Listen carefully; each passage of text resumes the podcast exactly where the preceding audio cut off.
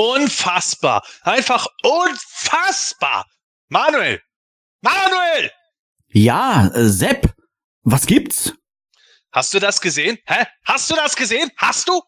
Äh, ähm, ähm, ja, also ich meine, nein, also was meinst du denn? Na das hier, da, guck dir das an.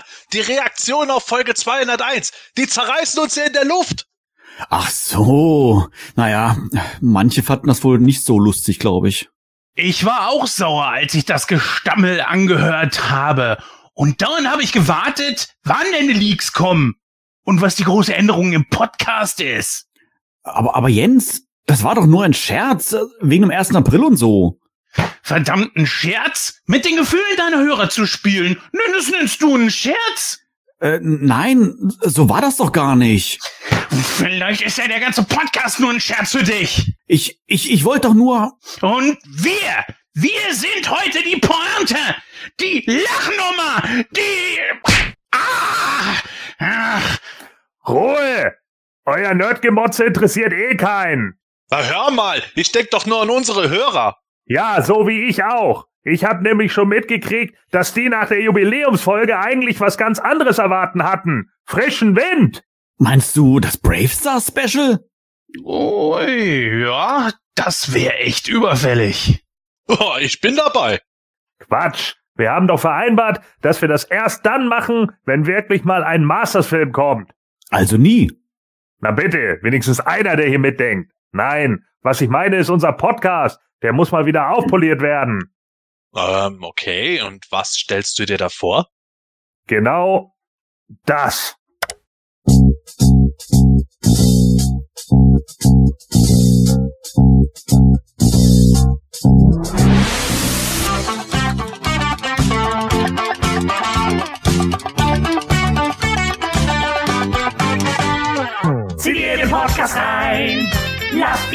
Masters Masters sein. Die Origins sind fein. Sie kommen nur nie an. Knock off, rock it doch. Turtles gibt es auch noch. Wir besprechen alle Lines. Mit Gordon. Manuel, Matthias, Sepp.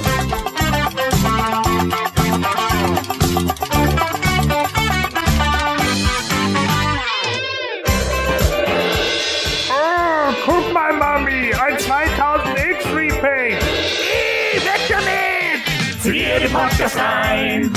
Lass die Masters Masters sein. Bei wem du schreist das Bein. Kleb es wieder an. Du stehst unter Masters Band.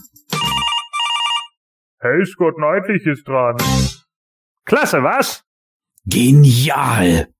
Ha, dann nehmen wir das ab jetzt immer als neues Intro, oder was? Ähm, hm, nein. Verdammt! Das hemanische Quartett. Präsentiert von planeteternia.de. Heute lösen wir endlich unser Versprechen ein. Und widmen uns neben den News der letzten Tage. Nahezu ausschließlich euren Hörerfragen. Oh, das ist gut. Ich habe da nämlich auch mal eine Frage. Hörerfragen, Sepp, du bist kein Zuhörer. Aber ich höre euch doch gerade zu. Und außerdem, Manuel stellt auch permanent Fragen. Ja, aber Manuel ist der und du bist... Ach, vergiss es.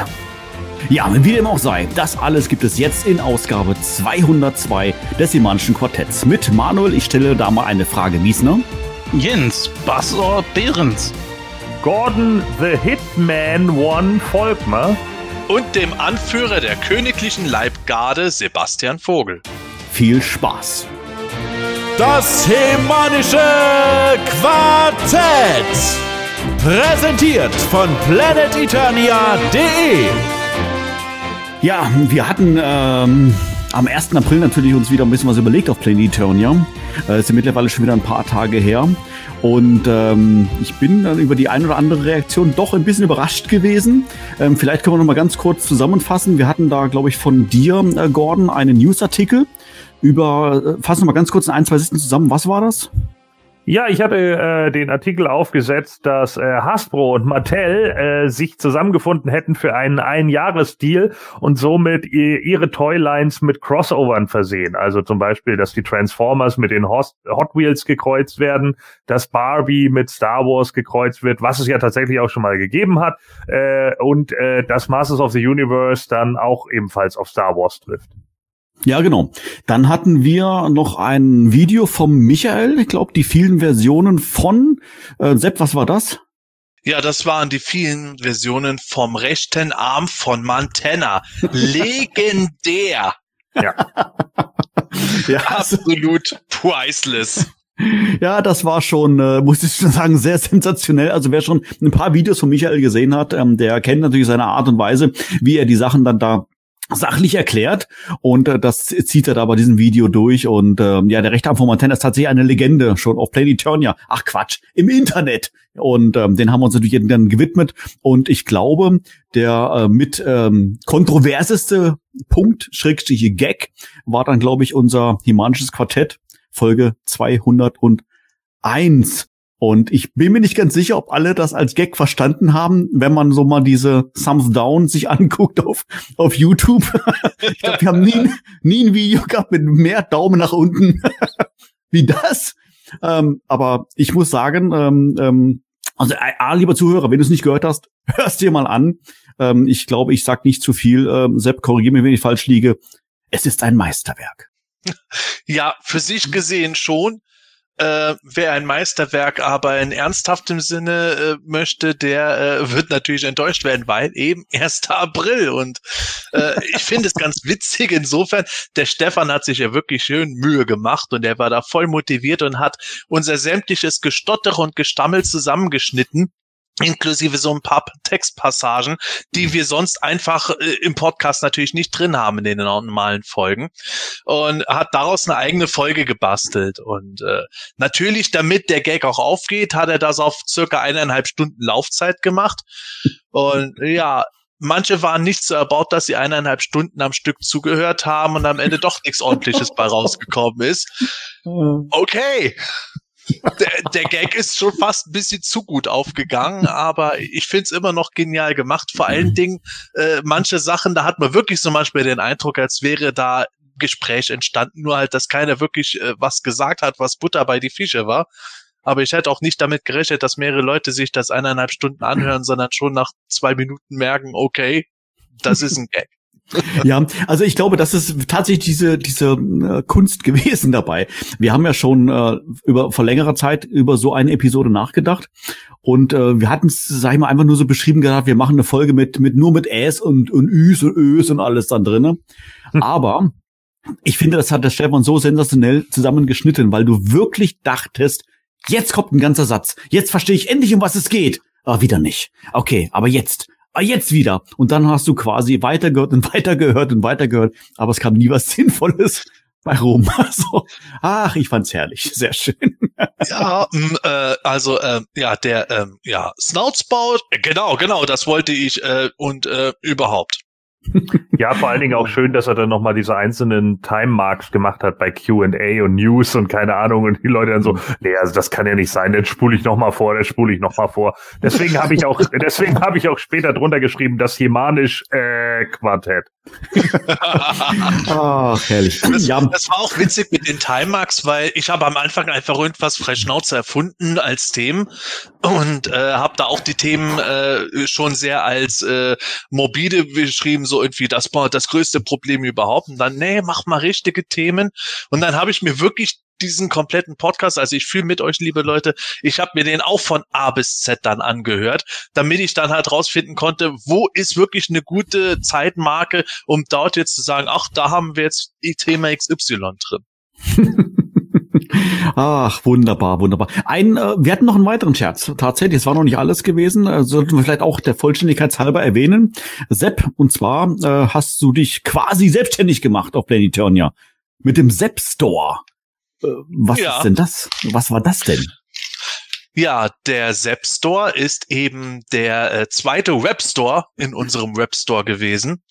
Und im Zap Store gab es dann ganz tolle Knüllerangebote, nämlich passend zu Michaels Video, den rechten Arm von Mantenna, limitierte Auflage auf Samtkissen mit Echtheitszertifikat es gab, ähm, es gab eine ganz, ganz seltene King Randor Vintage Version, die ohne Krone und ohne Umhang damals gemacht wurde mit einer Prototypkarte.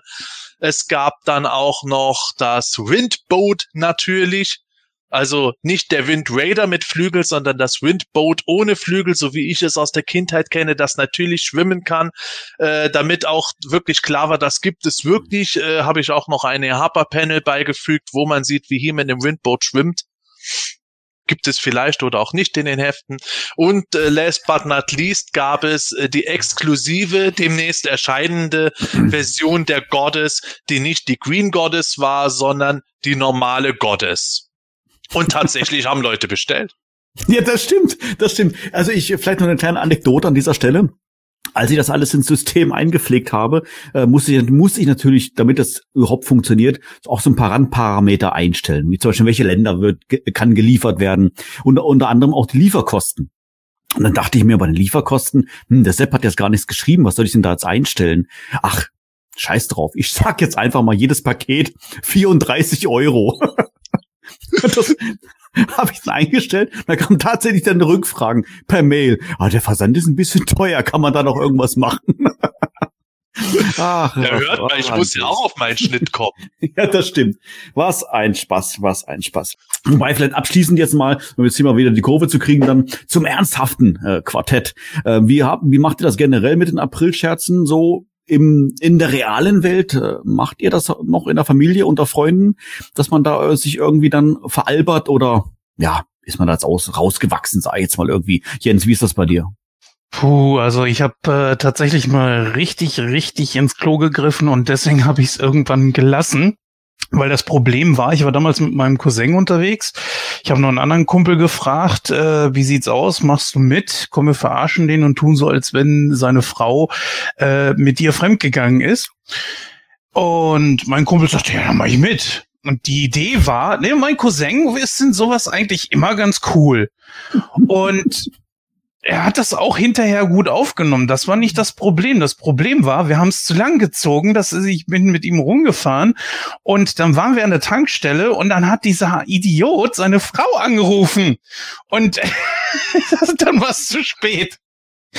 Sie hat ein paar Jährchen nicht mit mir gesprochen, aber es war okay. Seitdem mache ich keine April-Scherze mehr. aber wir Mann, ich habe mich auch mehrfach Mann. entschuldigt, aber nein, sowas, das ist jetzt auch, glaube ich, 20 Jahre her. Nein, nicht nochmal. Nicht nochmal. Hm. also ich muss sagen, ich selber mache das eigentlich, hab's dieses Jahr auch gar nicht gemacht. Ich mache das eigentlich eigentlich so gut wie gar nicht, muss ich ehrlich sagen. Ähm, ich war jetzt auch mit PE voll und ganz beschäftigt, damit das irgendwie einigermaßen funktioniert. Gordon, wie ist das bei dir? Äh, ja, also bei mir kommt das immer drauf an. Äh, es kommt drauf an, ob das gerade auf den Tag irgendwie passt. Ich meine, ich verarsche Leute generell immer. Ne? Deswegen äh, ist das jetzt das ist bei mir nicht von irgendeinem Tag abhängig. Aber ich hatte es tatsächlich vor ein paar Jahren mal mit einem Arbeitskollegen von mir. Und ich will gar nichts gegen den sagen. Das ist einer der besten Arbeitskollegen, wenn nicht der beste Arbeitskollege, den ich jemals hatte. Aber der, dem ging es einfach am 1. April unglaublich schlecht.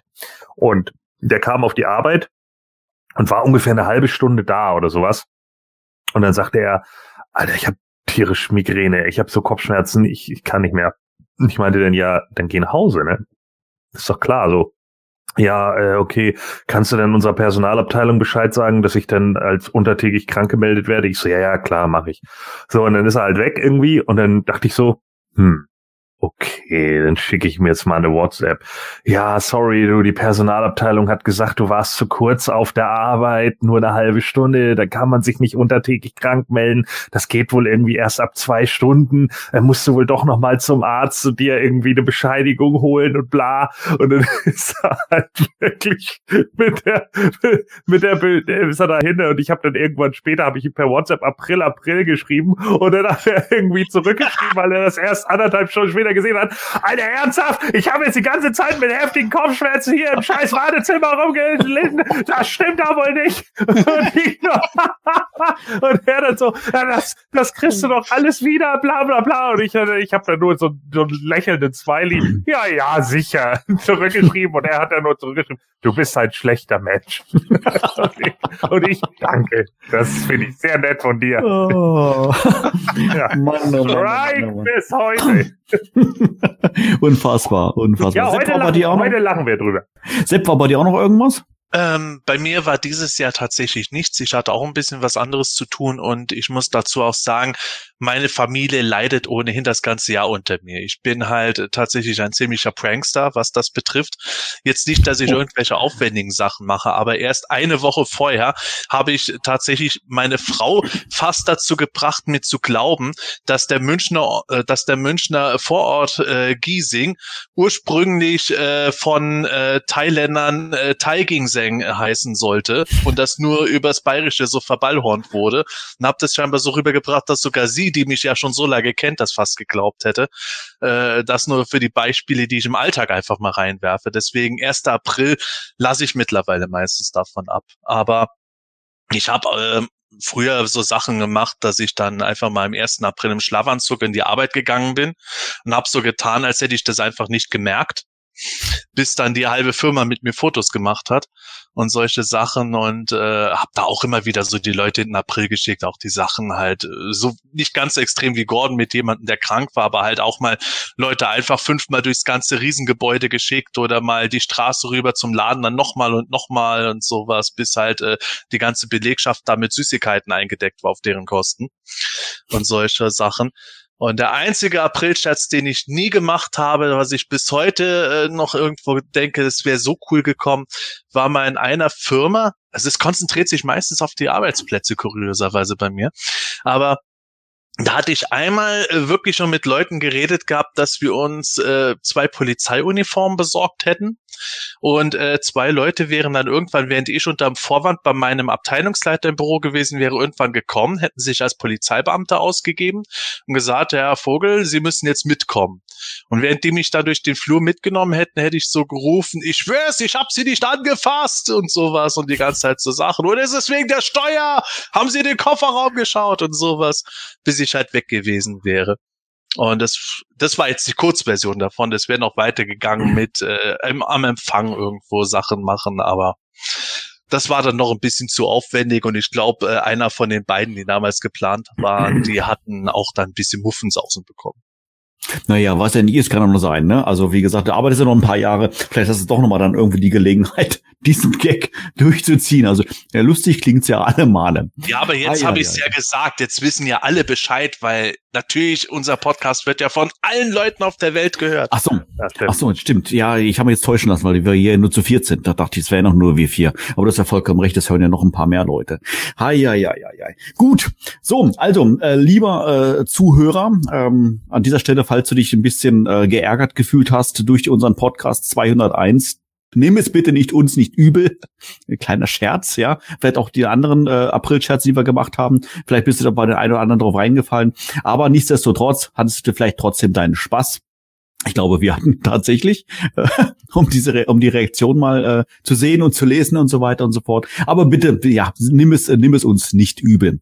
So, also, wir kehren mal wieder zurück, äh, werden etwas ernster, in Klammern etwas, ne? Äh, nicht zu sehr und äh, widmen uns mal wieder den Neuigkeiten. Denn davon haben wir natürlich auch wieder einiges im Gepäck. Äh, Es hat sich wieder sehr viel getan in den letzten Tagen und Wochen, wobei der natürlich die letzte DHQ-Folge, die reguläre DHQ-Folge ist ja auch schon wieder ein paar Tage her. Von daher hat sich schon ein bisschen wieder was angesammelt. Unter anderem gibt es Neuigkeiten aus dem Bereich der Statuen. Da haben wir immer wieder mal drüber gesprochen. Jetzt wurde letztendlich, glaube ich, Tila enthüllt, oder Sepp?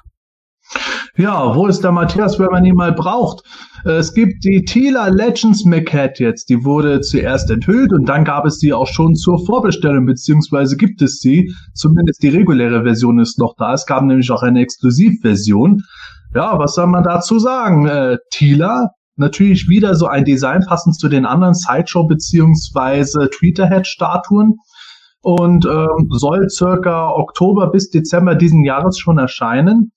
Und ja, wir können über das Design ja gleich noch ein bisschen schnacken. Ansonsten ist es halt tatsächlich so, dass äh, die Tila-Statue auf einer boah, bisschen nach Grayskull-Stein aussehenden Base steht, wird von, von Tentakeln allmählich äh, angegriffen, guckt aber trotzdem in die genau andere Richtung und äh, hat ein schönes Schwert und ein Schild dabei. Und das Besondere ist halt die Version, ähm, die Exklusivversion, die hatte auch noch einen Wechselarm mit Schlangenstab dabei. Den gibt es bei der regulären leider nicht. Dafür hat auch die reguläre Version zwei Köpfe, nämlich einen Kopf, wo die Frisur und das Diadem äh, stark ähm, aussieht, wie wir es kennen mit der Hochsteckfrisur. Und der andere Kopf, der hat halt dann eher so eine Art Pferdeschwanz. Ich glaube, das Diadem ist da sogar dasselbe, wenn ich ihn anschaue. Ja, aber verschiedene Köpfe kann man schon einiges mitmachen. Prima. Ähm, bevor wir jetzt wirklich dann auf das Design ein bisschen zu sprechen kommen und hier mal so in die Runde fragen, ähm, Sepp, mir fällt jetzt gerade noch eine andere Neuigkeit ein, die wir, äh, glaube ich, im vorletz vorherigen äh, Podcast besprochen haben. Und zwar ging es darum, dass Tweeterhead ja nicht mehr nach Europa irgendwie liefert. Heißt das, dass ich jetzt als europäischer Fan, als deutscher Fan jetzt in die Röhre gucken muss? Ähm, nein, muss man nicht. Es gab da schon äh, tatsächlich eine Nachricht, dass Tweeterhead eine internationale Versandlösung für Hordak schon mal gefunden hatte.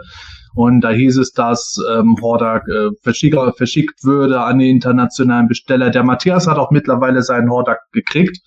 Und äh, ja, das Problem ist halt eher, wie viel man an Versand letzten Endes zahlen muss, wenn man jetzt die Sachen bestellt. Ich glaube, die kann man über Big Bad Toy Store zum Beispiel äh, bestellen. Aber ähm, die Frage ist halt, bei wem man am günstigsten als internationaler Besteller am Ende dann rauskommt, bei welchem Online-Shop und so weiter. Okay, aber grundsätzlich, sage ich mal, kann man das tatsächlich auf regulären Wege bestellen und muss nicht fürchten, da, keine Ahnung, auf dem Zweitmarkt teuer einkaufen zu müssen oder irgendwas in der Form. Ja gut, Zweitmarkt teuer einkaufen müssen wird man wahrscheinlich so oder so über kurz oder lang, wenn die mal ausverkauft sein sollte. Aber es ist halt so, man kann die bestellen, aber äh, die Versandkosten betragen so circa 175 bis 250 US-Dollar. Hm, okay. Das ist natürlich stolz. Ähm, Jens, ich muss gerade überlegen, wie sieht's bei dir mit Thema Statuen aus? Hast du welche? Ich hatte, ich hatte die äh, Evils der 2000X, hatte ich aber alle verkauft, um einfach irgendwann auch Platz zu sparen. Außerdem habe ich jedes Mal beim Putzen Schiss gehabt, die Dinger kaputt zu machen, besonders Skeletor mit dem Zeigefinger. Aber diese Statue von Tila, die sieht wahnsinnig gut aus. Die sieht wirklich super aus. Aber wenn, dann hätte ich auch nur die Exklusive, würde ich drüber nachdenken, aber das ist mir, das ist mir zu teuer auch. Hm, ja, gut, kann man schon nachvollziehen. Wobei, natürlich, klar, wir haben ja schon solche Produkte gehabt wie Grayskull, Or äh, Origins, nein, nicht Origins, aber zumindest von Classics. Äh, Snake Mountain, natürlich, äh, auch relativ teuer, von daher sind ja sag ich mal, der ein oder andere Fan vielleicht gewöhnt oder ist es gewohnt, etwas tiefer ins Portemonnaie äh, zu greifen. Aber gut, reden wir nicht uns, äh, übers Geld, sondern vielleicht mal tatsächlich vom Aussehen. Gordon, ist das die Thieler, wo du sagst, Mensch, okay, die ist soweit auch schick, auch wenn du sie vielleicht nicht kaufen würdest? Ja, ich weiß nicht. Irgendwie, irgendwas sagt mir im Gesicht nicht so ganz zu. Ich weiß noch nicht so ganz genau, was es ist. Eventuell stehen mir die Augen ein bisschen zu weit auseinander oder sowas. Keine Ahnung. Äh, der Blick ist mir auch ein bisschen zu schlafzimmermäßig. Sieht schon fast eher wie Evelyn aus, so ein bisschen evil. Und äh, sie ist schon wieder so ein Biscuitbutt. Warum hat Tila nie einen Arsch? Ich verstehe das immer nicht. Ja, also das kriegen die auch irgendwie nicht so richtig hin. Aber ansonsten ist sie natürlich schon cool designt. Also äh, der Rest funktioniert irgendwie schon. Ob jetzt der äh, Kopf jetzt letzten Endes dann auch wirklich so aussieht, wenn man sie tatsächlich bekommt, müsste man dann nochmal sehen. Das wäre irgendwie abzuwarten. Ist schon in Ordnung, so wie es ist. Aber wenn ich jetzt überlege, 475 Dollar, dann kommt noch äh, Einfuhrabgaben und Zoll und alles mit obendrauf. Also wenn ich jetzt überlege, dass ich auf der für das gleiche Geld gerade diverse äh, Vintage Ghostbusters Figuren in Amiland gekauft habe, original verpackt und das auch gleich mehrere, dann äh, muss ich halt einfach sagen, ja, nö, das ist dann doch einfach zu viel Geld für eine Statue, die ich dann auch optisch nicht so super cool finde. Also da gab es zum Beispiel, ich weiß nicht, wir hatten mal irgendwie diese Microbusts und so, da fand ich das Gesicht von Tila irgendwie besser getroffen. Und äh, ja, keine Ahnung, also das, das, das fehlt mir da irgendwie und dann ist mir der Preis dafür auch zu teuer, wenn ich dann irgendwie sehe, dass ich dafür diverse Vintage-Action-Figuren noch bekomme, die ich dann auch noch irgendwie dazu die mir dazu fehlen. Also deswegen ist es für mich eher nichts. Hm. Ja, äh, Sepp Gordon ist nicht ganz so begeistert. Er hat hier das hier und da so ein paar Makel gefunden, die ihn jetzt persönlich jetzt stören. Was denkst du über diese Inkarnation? Ist das schon ja eine Tila, wo du dir so vorstellst? Ähm, ich kann sie mir zumindest so vorstellen. Ähm, das ist bei diesen Statuen bei mir ja teilweise höchst unterschiedlich. He-Man und Skeletor, die waren mir zu überladen mit Sachen. Bei Tila, vielleicht dadurch, dass sie halt nicht ganz so äh, voll gekleidet ist, wer weiß, ist es jetzt für mich nicht so extrem. Aber ich finde auch generell haben sie das bei den Statuen wieder ein bisschen runtergeschraubt im Gegensatz zu den ersten, äh, was mir zu viel an Ornamenten und allem war. Und so, äh, ja, ich könnte da jetzt auch bei manchen Sachen irgendwo mäkeln, ah, ich persönlich finde das jetzt nicht so schön und so weiter. Uh, aber ich, ich finde es sehr schön. Ich finde die, dass die von den Proportionen her schön aussieht. Das ist jetzt nicht irgendwie so eine Art äh, W-Punkt-Punkt-Vorlage für irgendwelche Nerds, sondern sieht halt so aus, wie man sich auch äh, überlegen könnte, wie es in einer Anime-Serie oder auch meinetwegen in einer Realverfilmung wirklich aussehen könnte, wenn die Person halt äh, wirklich so dünn ist und zugleich trainiert. Ich finde den Kopf auch vollkommen in Ordnung. Also es mit dem Pferdeschwanz, das gefällt mir richtig gut und wie die Tiara da sitzt. Äh, das Gesicht auf dem Artwork, das wir gesehen haben, gefällt mir das auch noch mal besser. Aber ich finde, dass dieses Gesicht halt auch einen äh, schönen Ausdruck hat, dass halt da äh, sich was abspielt. Die sieht halt nicht aus wie die Damsel in Distress, sieht aber auch nicht wie so eine 0815 äh, Badass-Kriegerin aus, sondern halt eher so einen ähm, ernsten Blick, als wäre die halt wirklich jetzt in ihrer Aufgabe als Captain der Leibwache unterwegs und auch wenn ich kein Statuensammler bin, aber bei der Statue hat es mich dann doch ein bisschen gekribbelt, so im äh, Fanboy-Tum, dass ich mir gedacht habe, boah, die würde sich schon gut machen. Werde ich nicht kaufen wegen den Preisen, aber ich finde schon, dass wir da deutlich schlechtere Designs hätten kriegen können, auch in dieser Preisklasse. Gehen wir zur nächsten News. Ähm, wir verlassen mal diesen höherpreisigen Markt von den Statuen und widmen uns den etwas, äh, sag ich mal, äh, preislich günstigeren Moto Origins. Auch da gab es eine eine neue Figur. Eine neue Figur wurde enthüllt und zwar eine neue Inkarnation von Hordak. Und wenn man jetzt äh, meint, es ist der Hurricane Hordak, weil der ja als zweites normalerweise dran käme, nein, es ist Bassor Hordak. Der wurde tatsächlich als neue Deluxe-Figur dargestellt. War das jetzt überraschend, Sepp? Nee, nicht wirklich. Wir hatten ja schon in früheren Folgen drüber geredet, dass der auch in Händlerlisten als Deluxe-Figur schon gezeichnet war und wo wir gesagt haben, oh, nicht Hurricane Hordak zuerst, sondern Bassor Hordak zuerst. Und äh, da haben wir dann schon drauf gewartet. Gut, als Deluxe-Figur war uns irgendwo klar, dann wird das Basso-Feature äh, tatsächlich auch funktionabel sein. Aber was machen die ansonsten an äh, Ausstattung, vor allem was jetzt die Köpfe betrifft, wo bei der regulären Version der Kopf ja kritisiert wurde, was erwartet uns dort? Hm. Wie sieht es äh, bei der bei der Hordak-Variante aus, Jens? Ähm, es gab bei der ersten Inkarnation hier und da auch ein bisschen Kritik, dass die Augen nicht sauber bemalt sind oder besser gesagt nicht farblich genug äh, gemacht wurden. Ist das jetzt bei, bei der neuen Version für dich besser gelöst? Haben sie überhaupt irgendwas da in der Richtung angepasst? Ja, sie haben was angepasst. Zwar an den Wangen haben sie das, was äh, vorher auch so kritisiert wurde, dann ein bisschen angepasst. Das war ja nicht bemalt. Hat mich nicht gestört. Ich finde den Origins Hordak sehr, sehr gut für das, was er ist. Und der Basso Hordak, der sieht schon mal richtig, richtig klasse aus. Also also ich persönlich hatte in den 80ern, muss ich sagen, mit Bass-Horror immer so ein bisschen Schwierigkeiten, weil der so extrem, ach, wie soll ich, wie soll ich mich denn ausdrücken, dick gewirkt hat. Natürlich geschuldet durch das Action-Feature. Das halt alles, sag ich mal, mit dieser, mit dieser äh, Kreissäge dann da irgendwo im, im, im Torso dann drinne. Ähm, ist das jetzt bei der Origins-Version tatsächlich, sag ich mal, äh, anschaulicher gemacht worden, Gordon? Kann man das soweit dann schon sagen? Ja, vielleicht ein bisschen, ne? Also ähm, er wirkt jetzt nicht mehr so bulky wie damals. Ich war mir nicht ganz sicher, ob das jetzt wieder nur so ein so ein Ding ist, dass man es rein und rausleben kann, so wie bei äh, der Classics-Figur oder sowas. Aber dass man es rausschießen kann, ist ja schon ganz gut. Also von den Bildern, die ich bis jetzt so gesehen habe, ähm, sieht es halt einfach nicht ganz so klobig aus. Äh, aber ich mochte den damals halt auch. Was ich bei dem Hordak jetzt halt einfach deutlich besser finde, ist, dass man die Augen mehr schwarz bemalt hat. Jetzt wirkt er wieder äh, so wie wie ich ihn damals irgendwie festgestellt habe. Er wirkt einfach more evil durch das ähm, Schwarze. Äh, mir war es einfach zu viel Weiß in dem anderen, bei dem normalen Origins Hordak. Und jetzt finde ich von dem Design, das man jetzt hat, finde ich es ziemlich gut. Und ich finde es auch eine gute Idee, dass man als zweiten Kopf diesen grinsenden, diabolisch grinsenden Hordak noch hat. Also damit kann man sicherlich was machen. Also ähm, ich finde, dass die, das, die Kopfbemalung finde ich tatsächlich besser als den ersten. Ähm, ja, also äh, bisherige Meinung, äh, dass der Wasserhordak letztendlich ähm, besser und hübscher dargestellt ist, vielleicht auch näher am Original da dran kommt. Sepp, teilst du diese Meinung? Tatsächlich ja. Ähm, ich äh, stimme da den beiden anderen zu. Die Kopfbemalung, die ist natürlich jetzt viel mehr am Original dran, auch wenn es immer noch Unterschiede gibt.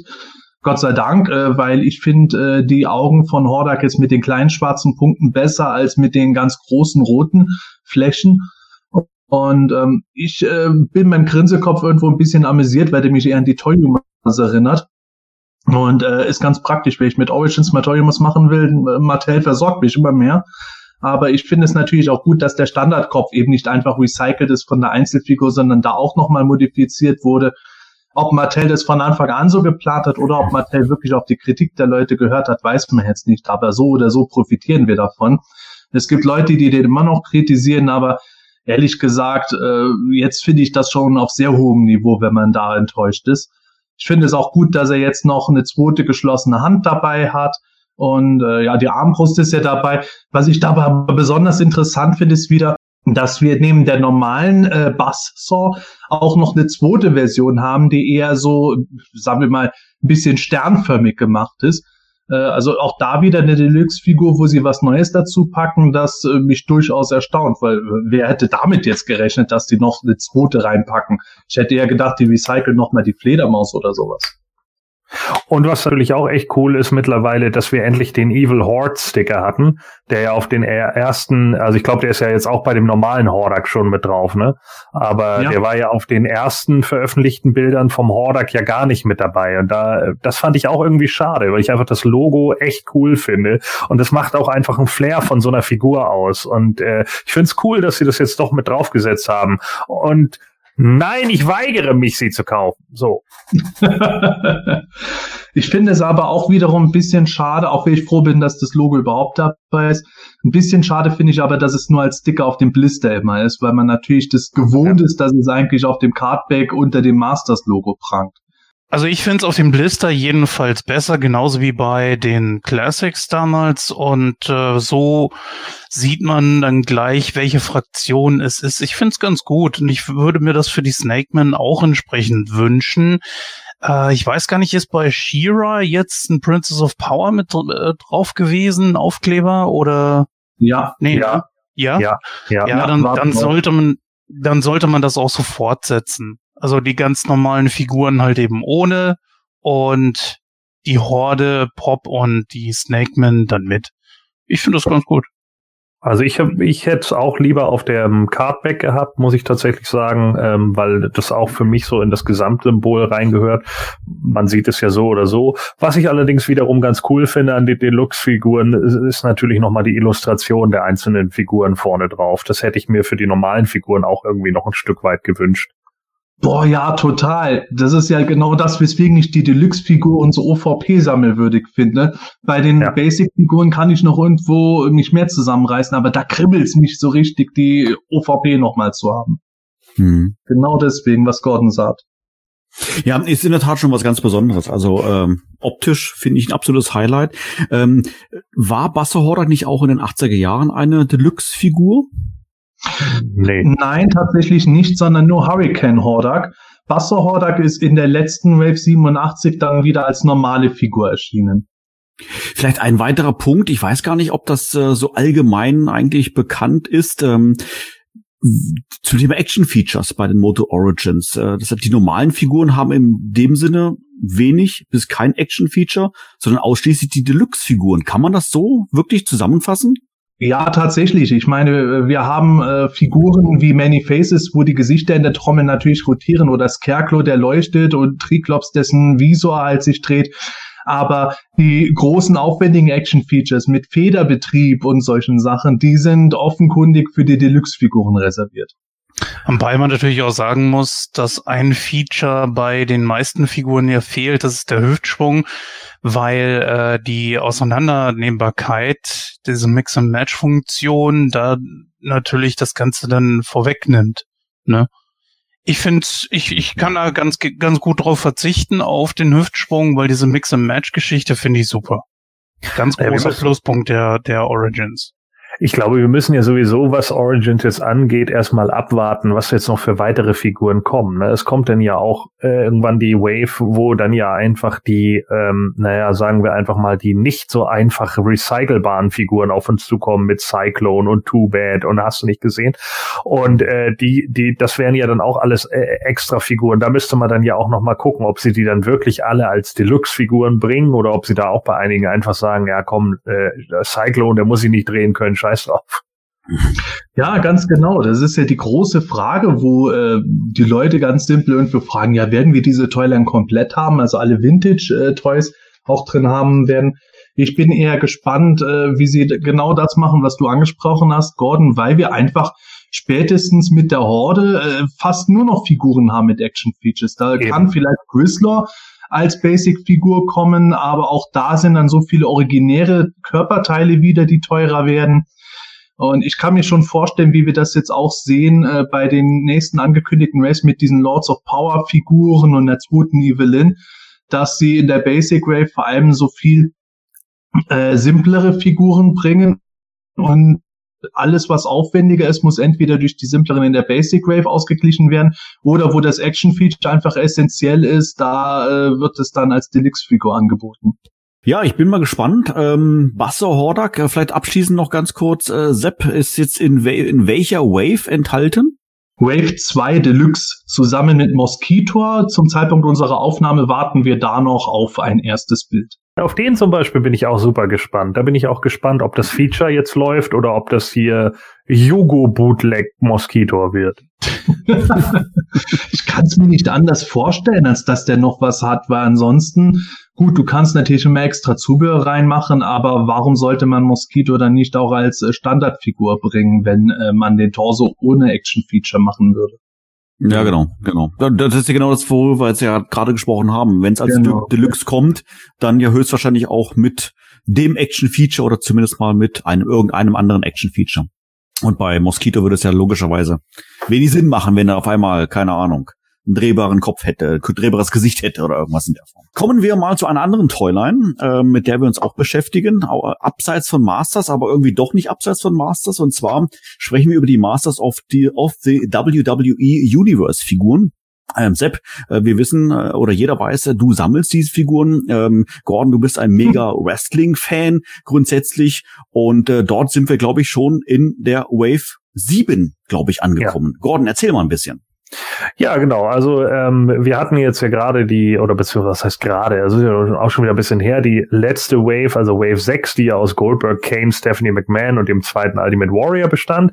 Und jetzt, äh, ja, hat man wieder neue äh, Leute rausgeholt und gerade für den europäischen oder für, auch für den deutschen Markt wahrscheinlich sehr interessant, Brad the Hitman Hart. Äh, in diesem Fall äh, mit äh, dem Visor von äh, Triclops.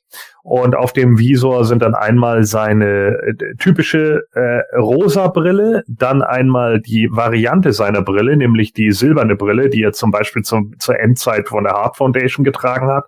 Äh, die zweite Hasbro Actionfigur von von äh, Brad damals hatte auch diese silberne Brille auf. Und die dritte Brille ist dann äh, der Winged Skull, also der äh, Totenkopfschädel hinter dem Herz, den wir, äh, den er sonst damals aus seiner Hose und auch auf dem äh, auf seiner Lederjacke getragen hat, äh, die Augen, die auf dem Visor sind. Aber man kann den Visor in diesem Falle auch abnehmen. Also im Gegensatz zu äh, Triclops hat er darunter noch zwei echte Augen und sieht nicht einfach aus wie irgendwie so eine Osterin so ein Osterinselkopf. ja, dann haben wir noch äh, Sergeant Slaughter, der kommt äh, in Man at Arms Ausrüstung, allerdings in äh, ja olivgrünen Farben, also ganz an die äh, Armee angepasst, vielleicht auch ein Stück weit an seinen äh, GI Joe Look, den wir hatten und äh, hat auch die äh, typische Keule dabei. Äh, Brad natürlich das äh, Schwert, das dann natürlich in Pink wegen der Pink and Black Attack.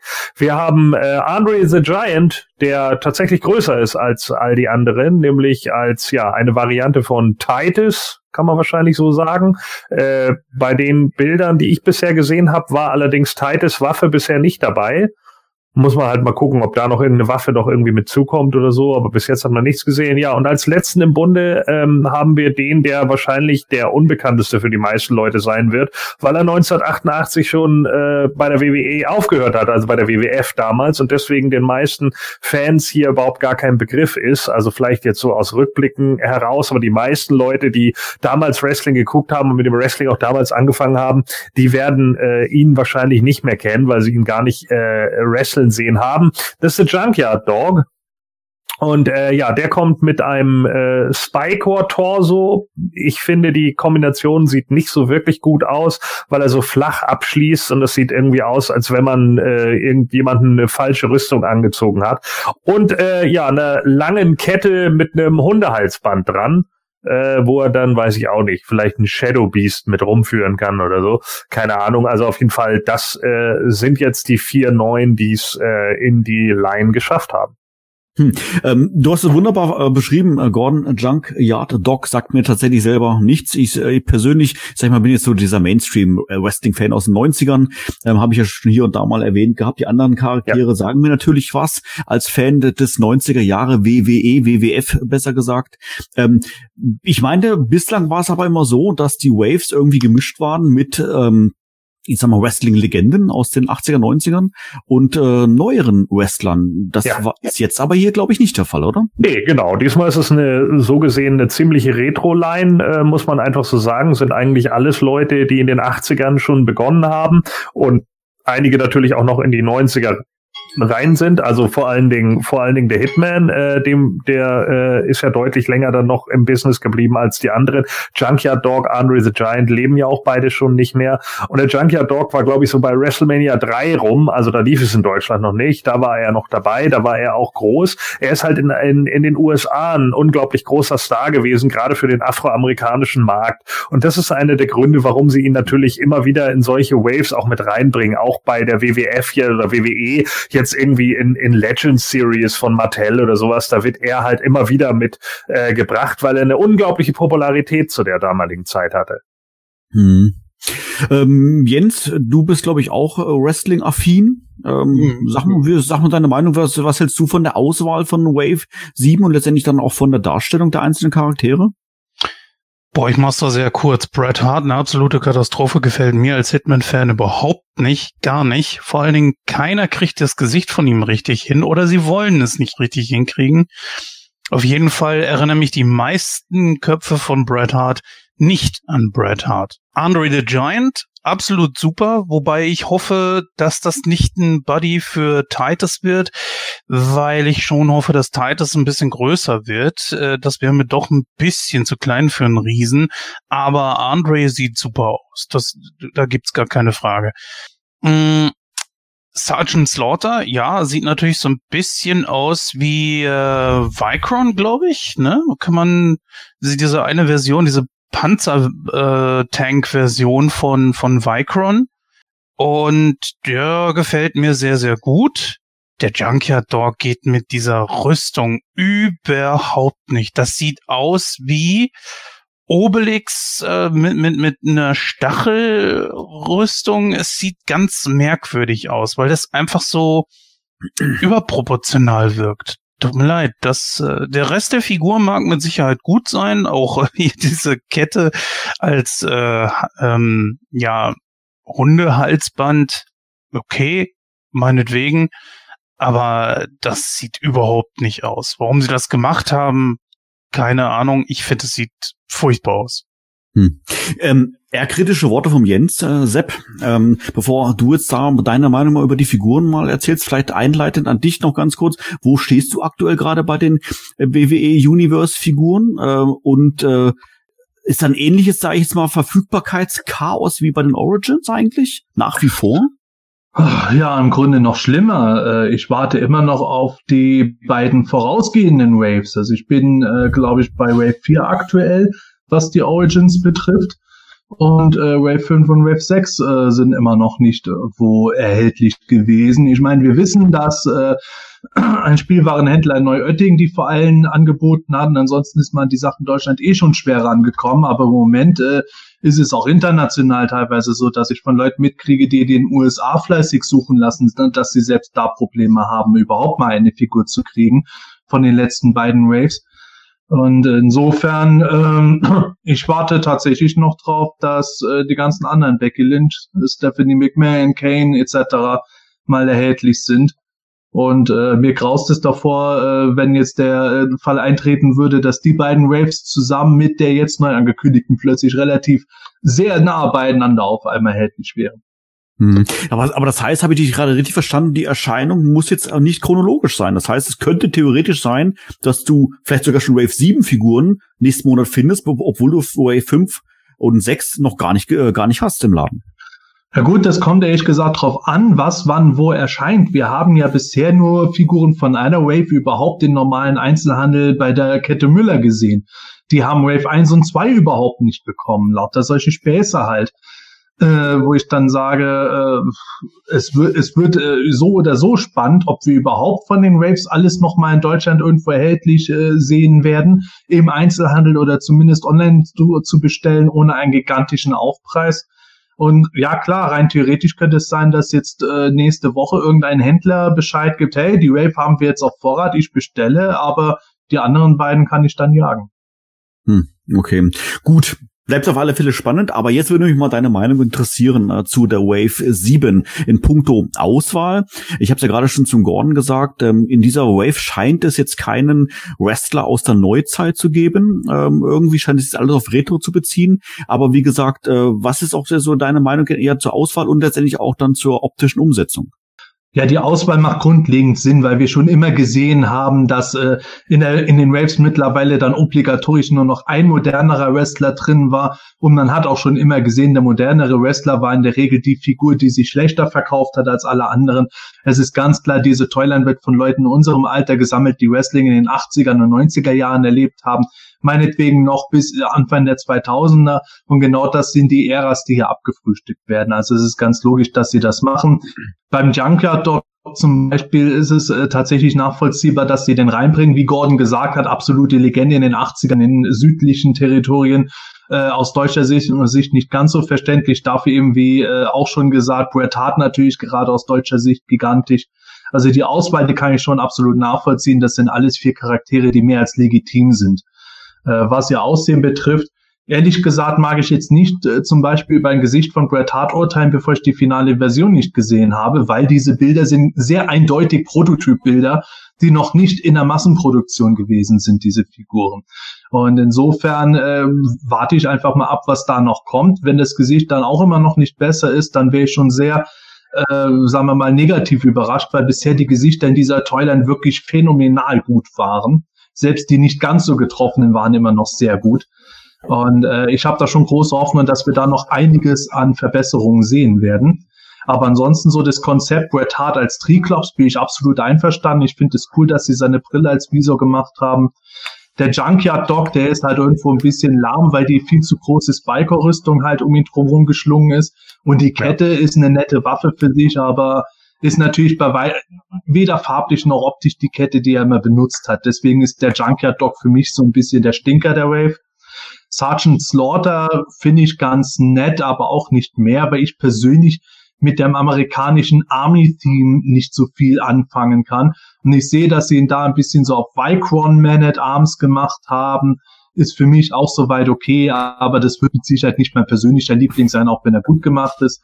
Für mich ist das aktuelle Highlight, äh, abgesehen davon, dass es halt nach wie vor Prototypen sind, eindeutig Andre the Giant, die erste übergroße Figur mit einem recht gut eingeflochtenen Titus-Theme. Das finde ich schon gut gemacht und äh, auf den freue ich mich schon riesengroß. Auf Bret Hart freue ich mich auch, wenn der ein bisschen sauberer noch verarbeitet ist am Ende. Und äh, es ist keine so starke Wave, wie jetzt zum Beispiel die Wave mit Jake the Snake Roberts war, aber es ist eine solide und ich bin gespannt drauf. Und wie bei den beiden vorhergehenden, die ich noch nicht habe, hoffe ich auch bei dieser, dass ich sie irgendwann kriegen werde. Hm. Ist jetzt Andre the Giant in irgendeiner Weise ähm, recycelt worden? Erkennst du da jetzt irgendwas wieder? Ich meine, es von der grundsätzlichen Figurenform und Größe her? Oder würdest du da Jens zustimmen, äh, wobei er es jetzt als Befürchtung formuliert hat, dass das eventuell schon mal schon eine Riesenfigur sein könnte, wie wir sie bei den Origins vorfinden werden vielleicht. Boah, ganz ehrlich, befürchten kann man immer viel. Ich warte bei sowas mittlerweile einfach ab, bis es soweit ist und man Butter bei die Fische kriegt. Natürlich ist es rein theoretisch möglich, dass Mattel jetzt zur PowerCon zum Beispiel kommt, äh, also zum Zeitpunkt, wenn ihr das hört, liebe Hörer, wissen wir wahrscheinlich schon, was die PowerCon Exclusives sind, aber jetzt rein spekulativ. Mattel würde als PowerCon Exclusive einen äh, Origins Titus anbieten mit dem Körper von Andre the Giant. Da wäre man natürlich schon enttäuscht, weil mit jeder neuen Inkarnation schrumpfen die Riesen allmählich auf normale Körpergröße zusammen. Aber ich würde nicht darauf wetten, dass das so stattfindet. Ich kann mir vorstellen, dass die auch noch andere Riesen in der Wrestling-Reihe damit machen werden. Äh, recycelt sieht für mich nichts aus. Es sieht für mich eher aus, als hätten sie die normalen Origins-Formen hochskaliert produziert, was ja auch durchaus möglich ist. Und äh, was bei dem Moto Origins geschieht, äh, das ist das alte Thema. Äh, kaum hat der Junkyard Dog eine Spiker-Rüstung an, äh, rufen alle Leute schon begeistert, ui, das heißt, wir kriegen einen Spiker. Und nein, wir wissen, dass es nicht das heißt. Es sind einfach Moto Classics-Teile, die sie recyceln, weil sie es mhm. passend finden. Und äh, das hat jetzt nichts damit zu tun, wann wir eine Origins-Figur bekommen, weil keine Moto Classics-Teile bei den Origins halt recycelt werden.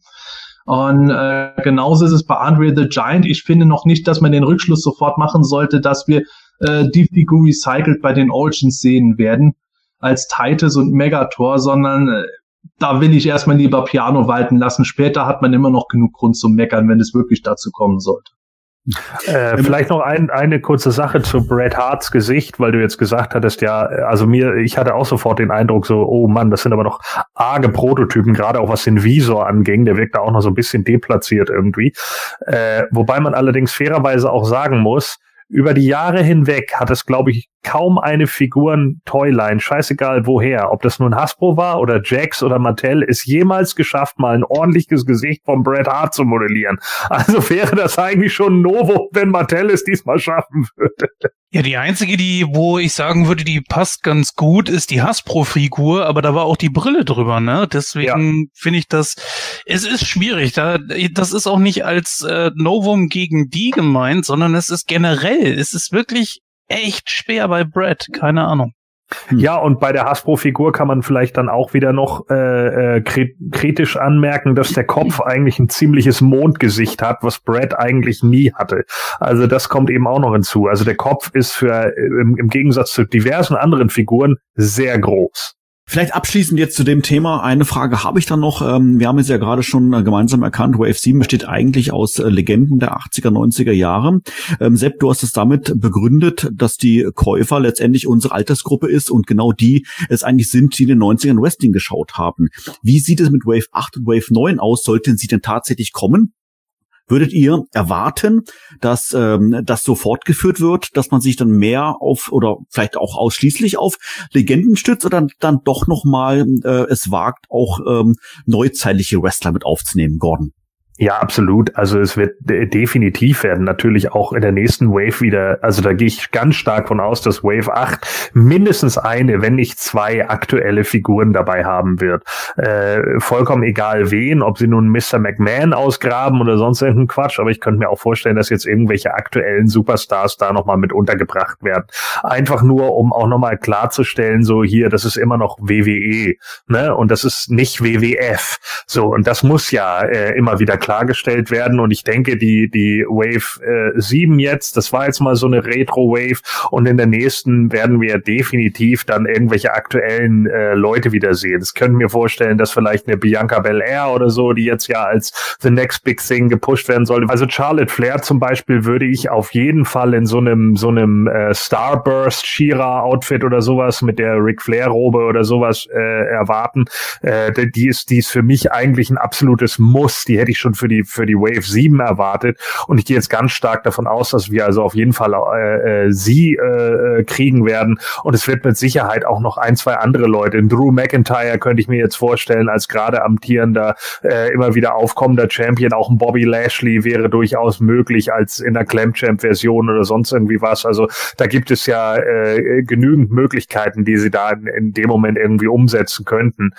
Und ich denke, das werden sie auch tun. Also da werden mindestens zwei Figuren werden, werden äh, jetzt die New School sein.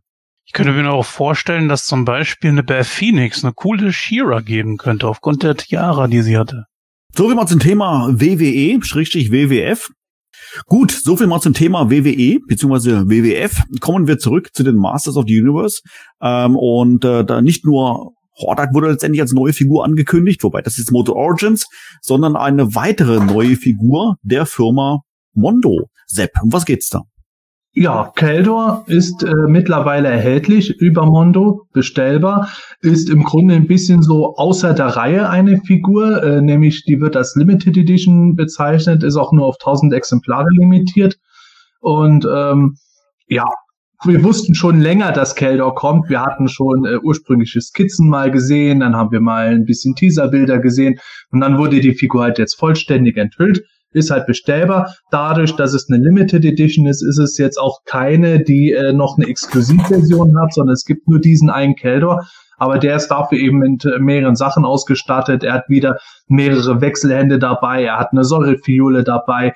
Er hat wieder den äh, halb verätzten Säurekopf dabei wobei der mich ein bisschen eher an eine Art Ghost Rider Variante erinnert. Er hat den Alcala Skeletor Kopf dabei, Umhang natürlich, zwei Schwerter sind dabei, dafür eben nicht der Widerstab, aber äh, als absolute Neuerung, dass wir noch nie bei dem Keldor gesehen haben, hat er auch zwei Blaster für die Hände dabei. Ja, ist wie gesagt Limited Edition, äh, daher sehr viel von Skeletor natürlich recycelt, nahezu der gesamte Körper aber nichtsdestotrotz wieder was Neues für die Mondo-Sammler. Hm. Ich, ich äh, wollte gerade schon äh, sagen, Mensch, cool ist ein Crossover mit äh, mit Ghost Rider.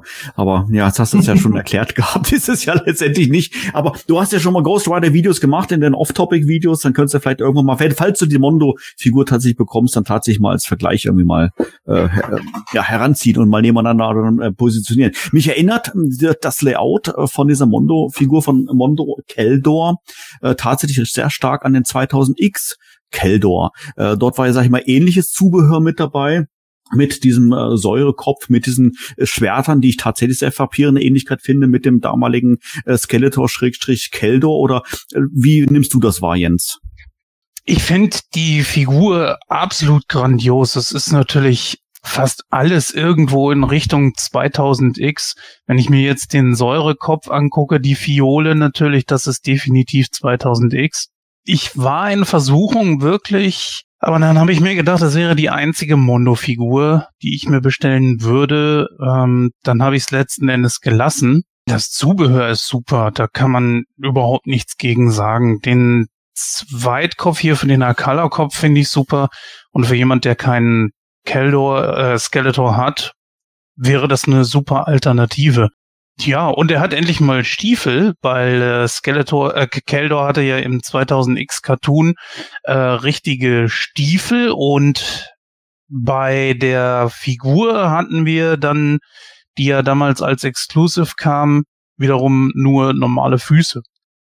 Ist das jetzt, äh, sagen wir mehr oder weniger Zufall, Sepp, ähm, dass jetzt hier ein Keldor erscheint, bei den Moto Origins selber, aber auch im Rahmen dieses Rise of Evil Two-Packs? Ja, das wird mit Sicherheit ein Zufall sein, weil wir auch schon wissen, dass dieser Keldor seit langer Zeit von Mondo geplant war. Ist ja auch logisch, weil die Figur relativ leicht ist, weil das meiste vom Körper von Skeletor recycelt werden kann.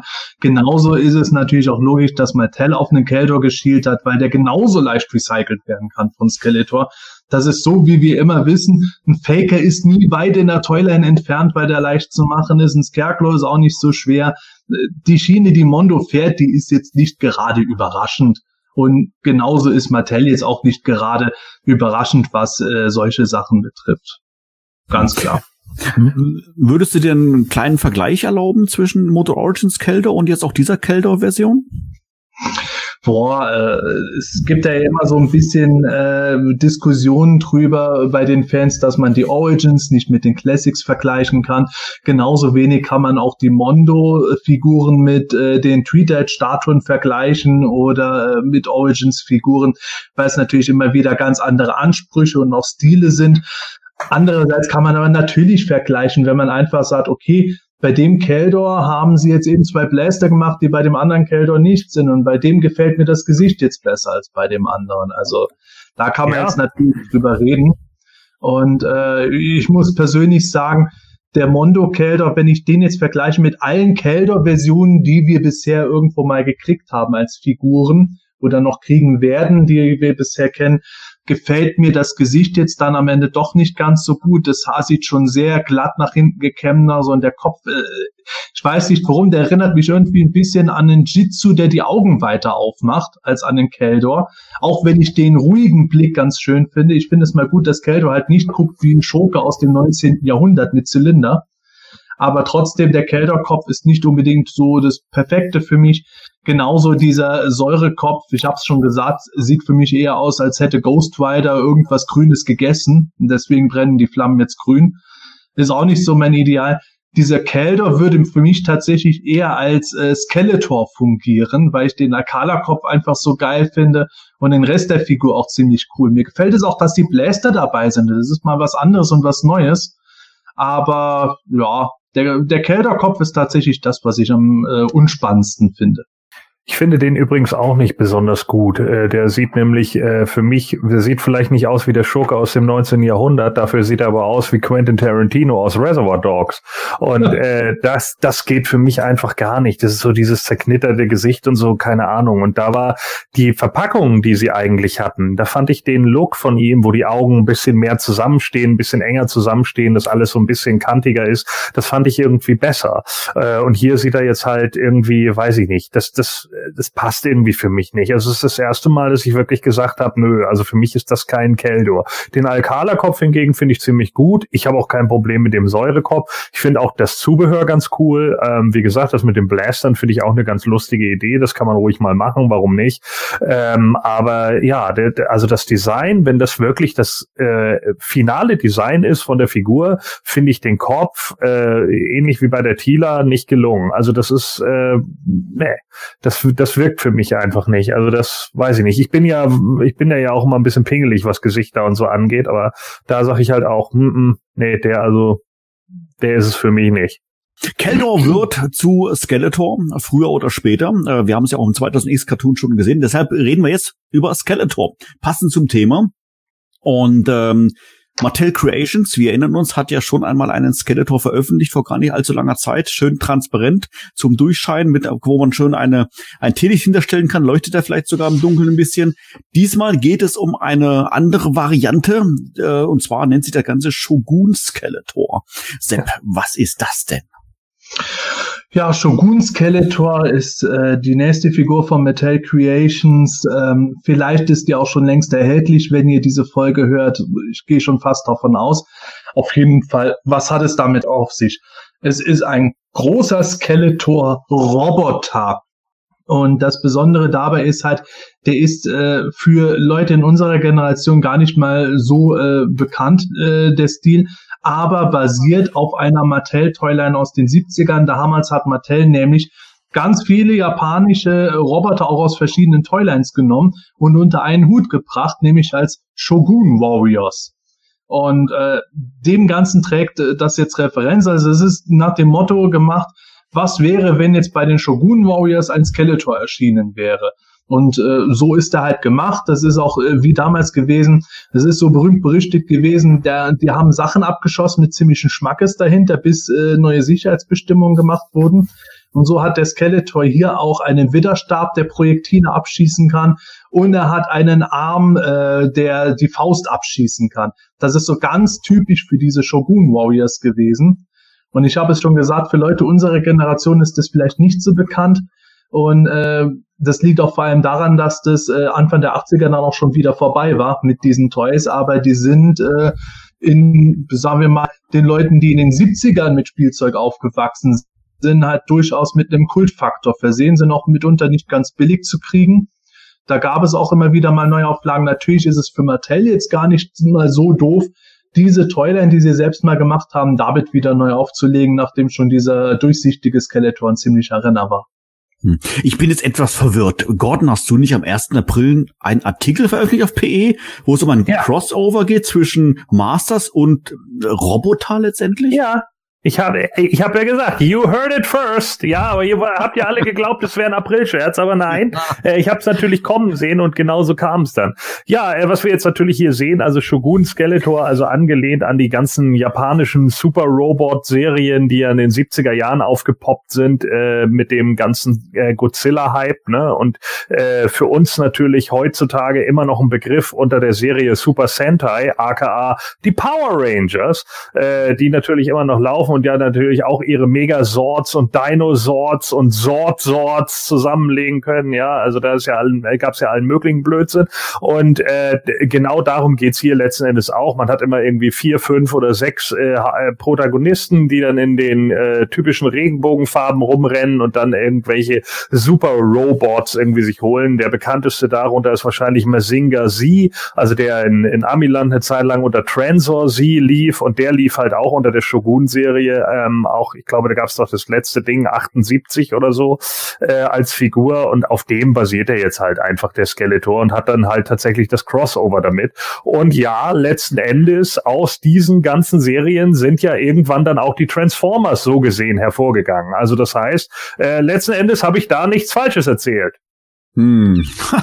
Wieder weise Voraussicht. Aber du bist Ja. jetzt im, im ständigen Kontakt, telefonischen Kontakt mit, äh, mit sämtlichen Firmen, ne? Ja, und mit Scott Knightley und mit Kevin Smith und so, ihr wisst ja, wie das Mhm. ist. Ne? Ja, ja, ja, ja. Also, Da wird auch am, am Ende dieser Folge wird noch wieder was ganz Neues enthüllt. Da ja, ja, das. Problem ist, ich habe schon befürchtet. Also ich weiß nicht, ob ich mich jetzt freue oder Angst haben soll. Keine Ahnung. Aber äh, ich muss sagen, wo ich den Skeletor das erste Mal gesehen habe, ähm, mir hat der Name Shogun tatsächlich nichts, nichts mehr gesagt. Ähm, aber wo ich euch beide jetzt die, äh, eure Erklärung gehört habe, Gordon und Sepp, da habe ich mich dann doch dran erinnert. Also gerade diese tatsächlichen früheren Roboterfilme mit diesen Fäusten, die dann mit äh, abgehen und dann durch die Lüfte fliegen und äh, irgendwelche Sachen zerstören. Ich Ja. habe da übrigens auch mal eine witzige Dokumentation gesehen. Äh, Sepp, kennst du vielleicht über den japanischen Spider-Man, der ja, Ja, quasi auf ähnliche Schiene dann äh, aufgesetzt hat mit diesen Robotern und bla bla bla Genau. und so alles. Also jetzt erinnere ich mich doch dran. Ähm, ähm, ich weiß Der nicht, Mazinga, jetzt, der Mazinga-Film hieß übrigens bei uns in Deutschland Roboter der Sterne.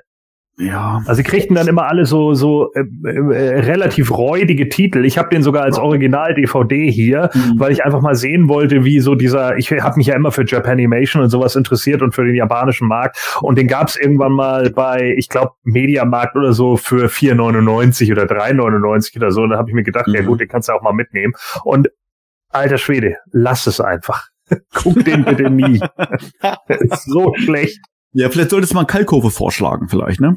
Irgendwie, dass er den mal in Schläferz irgendwie mit reinbringt. Es kann sogar sein, dass der schon mal beim Schläferz gelaufen ist, um ehrlich zu sein. Das würde mich gar nicht mal wundern. Okay, okay, nicht schlecht. Also ich finde, ich muss sagen, ähm, mein Geschmack ist es jetzt nicht hundertprozentig äh, mit mit diesen Roboterfiguren. Ich finde das aber bei im Rahmen von Mattel Creations irgendwie cool, da wirklich solche total durchgeknallten Sachen irgendwo zu machen. Ähm, Jens, ich glaube, du bist aber auch nicht so begeistert von der äh, von dieser Variante, von dieser Figur von Mattel Creations, oder? Du, ich kann damit ehrlich gesagt überhaupt nichts anfangen. Ich habe mit Shogun keine Berührung gehabt in der Vergangenheit. Äh, sieht natürlich sehr, sehr obskur aus. Das soll es aber auch wahrscheinlich sein. Nein, für mich ist das persönlich nichts. Äh, aber ich gönne es jedem, dem das Spaß macht, dem das was gibt. Aber ich habe damit null, null Berührung, gar nichts. Der einzige Shogun, mit dem Jens äh, Berührung hatte, war Richard Chamberlain. Oh. Oh oh oh oh oh. Also ich muss sagen, das war tatsächlich mein allererster Gedanke, wo ich Shogun gelesen habe. Ich denke, oh Gott, was kommt denn jetzt hier? so? Ja, ich weiß auch, was ihr denkt. Ja, natürlich, weißt du das. Ey. So, und während wir über den Shogun-Skeletor noch geredet haben, habe ich jetzt gerade gesehen, äh, ja, der ist so circa äh, 20 bis 24 Zoll scheinbar groß. Äh, muss noch mal gucken. Ja, so äh, 23 Zoll ist er. Äh, aus relativ leichtem Plastik, aber nichtsdestotrotz ein Riesentrum. wird am 23. April erscheinen, beziehungsweise, liebe Hörer, wenn ihr das hört, ist er also schon erhältlich oder erhältlich gewesen. Und der Preis beträgt lumpige 300 US-Dollar. Da holt doch direkt jeder vier. ja, kann man doch mal nebenbei machen. Ist ja auch 60 Zentimeter groß, ne? So. also, also ich muss ja sagen, bei diesem Shogun Skeletor, ich habe normalerweise mit sowas überhaupt nichts am Hut. Shogun Warriors haben mich auch nie interessiert, aber der Skeletor, ich fand den irgendwie witzig, weil auf irgendeine total abstruse Art erinnert er mich an den äh, stählernen Giganten, beziehungsweise The Iron Giant aus dem Ladybird Buch, äh, den Skeletor gebaut hat, so quasi so die 2.0 Version davon. Da hatte ich dann so gedacht, ach, für einen Fuffi würde ich den jetzt schon nehmen. Einfach für den Gag. Und der Gag ist für mich bei diesem Preis schon längst wieder vorbei. Wieso sind doch nur sechs Fuffis? ist doch alles nur Geld. Gab es nicht auch diese Schokolade, Schogetten? Hat das auch damit zu tun? Ja, das kommt genau daher, weil okay. ähm, ja, und das war das heutige himänische Quartett. Tschüss, und gute Reise. Mann, oh Mann, oh Mann. Gut, also ich glaube, jetzt haben wir genug darüber gesprochen. Äh, Shogun, äh, Skeletor, äh, Sepp hat es gerade schon gesagt, äh, zum jetzigen Zeitpunkt der Aufnahme ist er noch nicht verfügbar. Wenn das Quartett veröffentlicht wurde, vielleicht ist es schon, vielleicht ist es schon ausverkauft. Ich würde mal tippen, dass auch hier ein sehr schneller Abverkauf stattfinden wird, ähm, weil es einfach irgendwie was so one in a kind ist. Also ähm, ja, und die Masters-Fans kaufen ja sowieso alles. Also von daher, wenn du Interesse hast, dann würde ich dir raten, ähm, gib Gas, gib Gas. So, also jetzt sind wir von Keldor zu Skeletor gekommen. Jetzt muss ich aber doch nochmal zum Keldor zurück. Wir haben nämlich vorhin äh, schon mal ganz kurz darüber angesprochen oder kurz darüber gesprochen, Sepp, über die Keldor-Inkarnation bei dem Moto Origins. Und ähm, da haben wir jetzt ganz vergessen zu erwähnen, im Rahmen dessen gibt es jetzt ja auch eine kleine Neuigkeit. Was denn? Ja, der Origins Keldor erscheint jetzt zusammen mit Cronus im Rise of Evil Two-Pack als Target Exclusive. Und da sind die ersten Exemplare bei den Amis mittlerweile schon aufgetaucht. Das heißt, dass es äh, vielleicht auch gar nicht mehr so lange dauert, bis äh, wir hier überm großen Teich was kriegen. Hm. Ich war, ich traue mich ja gar nicht, gar nicht zu fragen, was du schätzt, wann die Figur verfügbar sein könnte, weil vorhersagen kann man das ja sowieso nicht. Der goldene Tipp wäre Augen aufhalten, oder? Ja, ich kann es wirklich nicht sagen. Also bei, bei sowas mag ich überhaupt nicht mehr spekulieren. Ich würde mal darauf wetten, dass, äh, dass äh, ein Zeitraum zwischen einer Woche und einem Jahr ist. Das klingt irgendwie wie der Handwerker, denn wenn er sich bei mir an, äh, ankündigt. Wann, ja, also ich meine, wir haben ja eine Ankündigung für dieses Set bekommen, aber ob der Termin jetzt eingehalten werden kann oder nicht und wenn ja, ob dann wirklich alle Besteller sofort ihre Sachen kriegen oder ob es wieder heißt, wir haben erstmal nur eine kleine Lieferung bekommen, der Rest kommt dann in äh, drei Wochen bis drei Monaten. Das ist ja immer so eine Frage bei den Origins und quasi schon fast so ein Dauerthema wie die Frage, wann kommt der Kinofilm. Ja, das stimmt. Wobei eine Frage in dem Zusammenhang dann doch tatsächlich, äh, das Rise of Evil ist doch eigentlich ein Target Exclusive. Target ist ja diese amerikanische Handelskette. Wenn das ein Exclusive ist, gibt es dann überhaupt die Chance, dass es bei uns im hiesigen Müller oder oder Smith Toys auftauchen kann? Also bisher habe ich nichts davon mitgekriegt, dass das auch im Einzelhandel kommt, aber da stecke ich jetzt nicht genug in den äh, genauen Details drin. Wäre ja schön, wenn Mattel Deutschland sich mal äh, mit uns in Verbindung setzen würde und da so ein paar Sachen erzählen würde, dann hätte man da vielleicht eine Antwort. Ich weiß bisher nur, dass Online-Händler das bestellen konnten und soweit ich mitgekriegt habe, äh, wird, wird es äh, wohl darauf beschränkt sein. Aber nichtsdestotrotz, äh, wer weiß, ob wir nicht dann plötzlich im Herbst dann erzählen, ja, ich habe jetzt auch noch ein Set geholt oder genauso den beflockten Pentor, der ein Walmart Exclusive ist.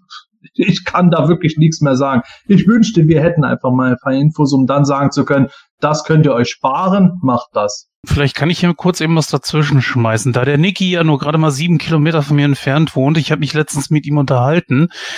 Er hatte gesagt, dass er wohl Ende August das Rise of Evil 2-Pack bekommen wird, genauso wie den Flock Panther der Origins. Eine weitere News, ähm, die wir jetzt hier bei uns im Skript stehen haben, ähm, betrifft äh, Bücher, äh, Sammelbände. Da haben wir ja von Interpart letztendlich ein Sammelband von der Firma Retrofabrik. Die werden ja übrigens ja auch die EHPA-Comics neu auflegen, aber in Bezuge der Interpart-Comic gibt's da eine eher traurige Neuigkeit. Was denn, Sepp? Naja, was heißt traurig? Es ist eine nachvollziehbare äh, Sache. Sie haben schon vor einiger Zeit bekannt gegeben, dass äh, wenn ihr, Ihre aktuellen Exemplare ausverkauft sind, dann war es das mit dem äh, Buch von Interpart, also dem Interpart Sammelband, äh, weil schlichtweg die Lizenz für diesen Band auch ausläuft. Und das heißt, es wird halt keine Nachproduktion mehr geben. Und der Stand, der ist jetzt erreicht. Äh, bei Retrofabrik ist alles ausverkauft. Das heißt jetzt nicht, dass man das Ding gar nicht mehr kriegt. Zum Beispiel, äh, wenn man das jetzt im Comicladen noch hat, dann kann man es da natürlich kaufen oder wenn noch was auf Amazon erhältlich ist. Aber wenn mal irgendwann alles abverkauft ist in den Geschäften, es wird keine weitere Auflage von diesem Band geben. Und ja, nachvollziehbar und äh, es gab ja genug Zeit, sich damit einzudecken. Als nächstes kommen ja dann die EH-Bände. Und eigentlich ist es ja auch gut. Ne? Ich meine, wenn sie letzten Endes sagen können, so, wir haben, sind alles losgeworden, wir haben alles an den Mann und die Frau gebracht, das ist ja dann eigentlich auch erstmal ein Vorteil. Garantiert. Eine weitere News, äh, die hat mich tatsächlich überrascht, äh, als ich das, als ich davon die letzten Tage äh, ähm, gelesen bzw. gehört habe, weil ich das Thema ging irgendwie ganz an mir vorbei. Und zwar gibt es jetzt hier anscheinend Motu Micro Collection Figuren. Ähm, ich war im ersten Moment dann etwas äh, durcheinander, weil ich dachte, geht es jetzt hier um die Eternia Minis oder ist es jetzt hier gänzlich was Neues? Sepp, was weißt du darüber?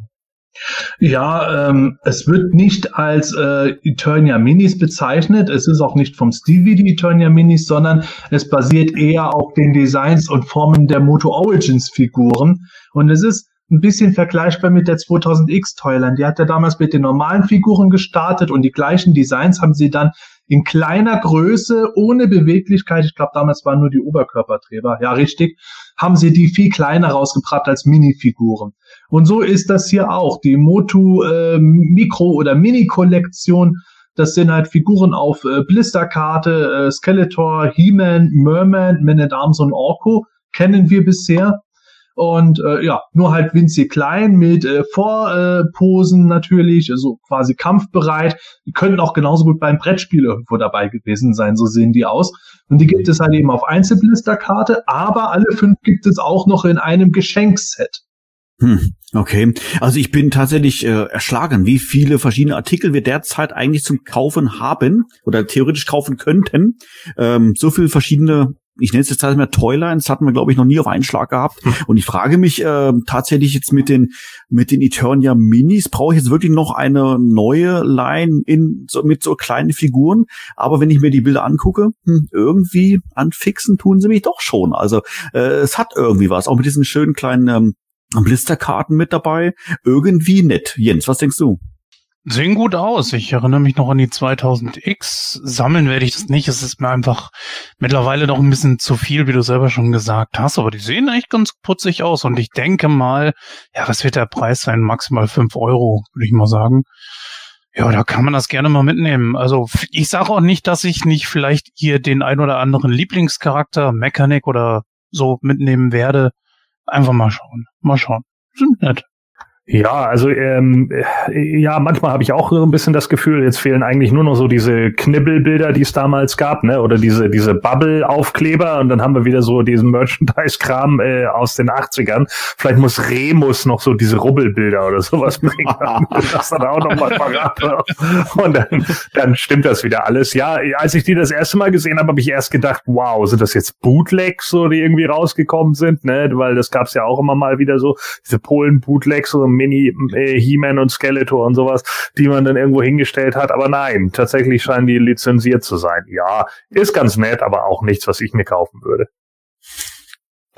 Ja, mir geht es da ähnlich. Äh, wobei äh, ich habe schon bei vielen Sachen gesagt, ach das, ach, das würde ich mir nicht kaufen.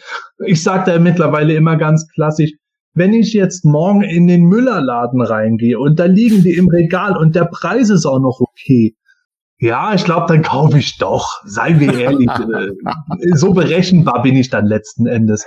Aber ich würde jetzt diese Sache nicht speziell bestellen. Äh, wir haben bisher noch keine allzu äh, vielen Bilder gesehen. das Fünfer-Set hat mir schon wieder eklatant gezeigt. Da ist der Orko im Verhältnis zu den anderen Figuren sogar noch größer. Der ist jetzt mittlerweile fast genauso groß wie die anderen Charaktere.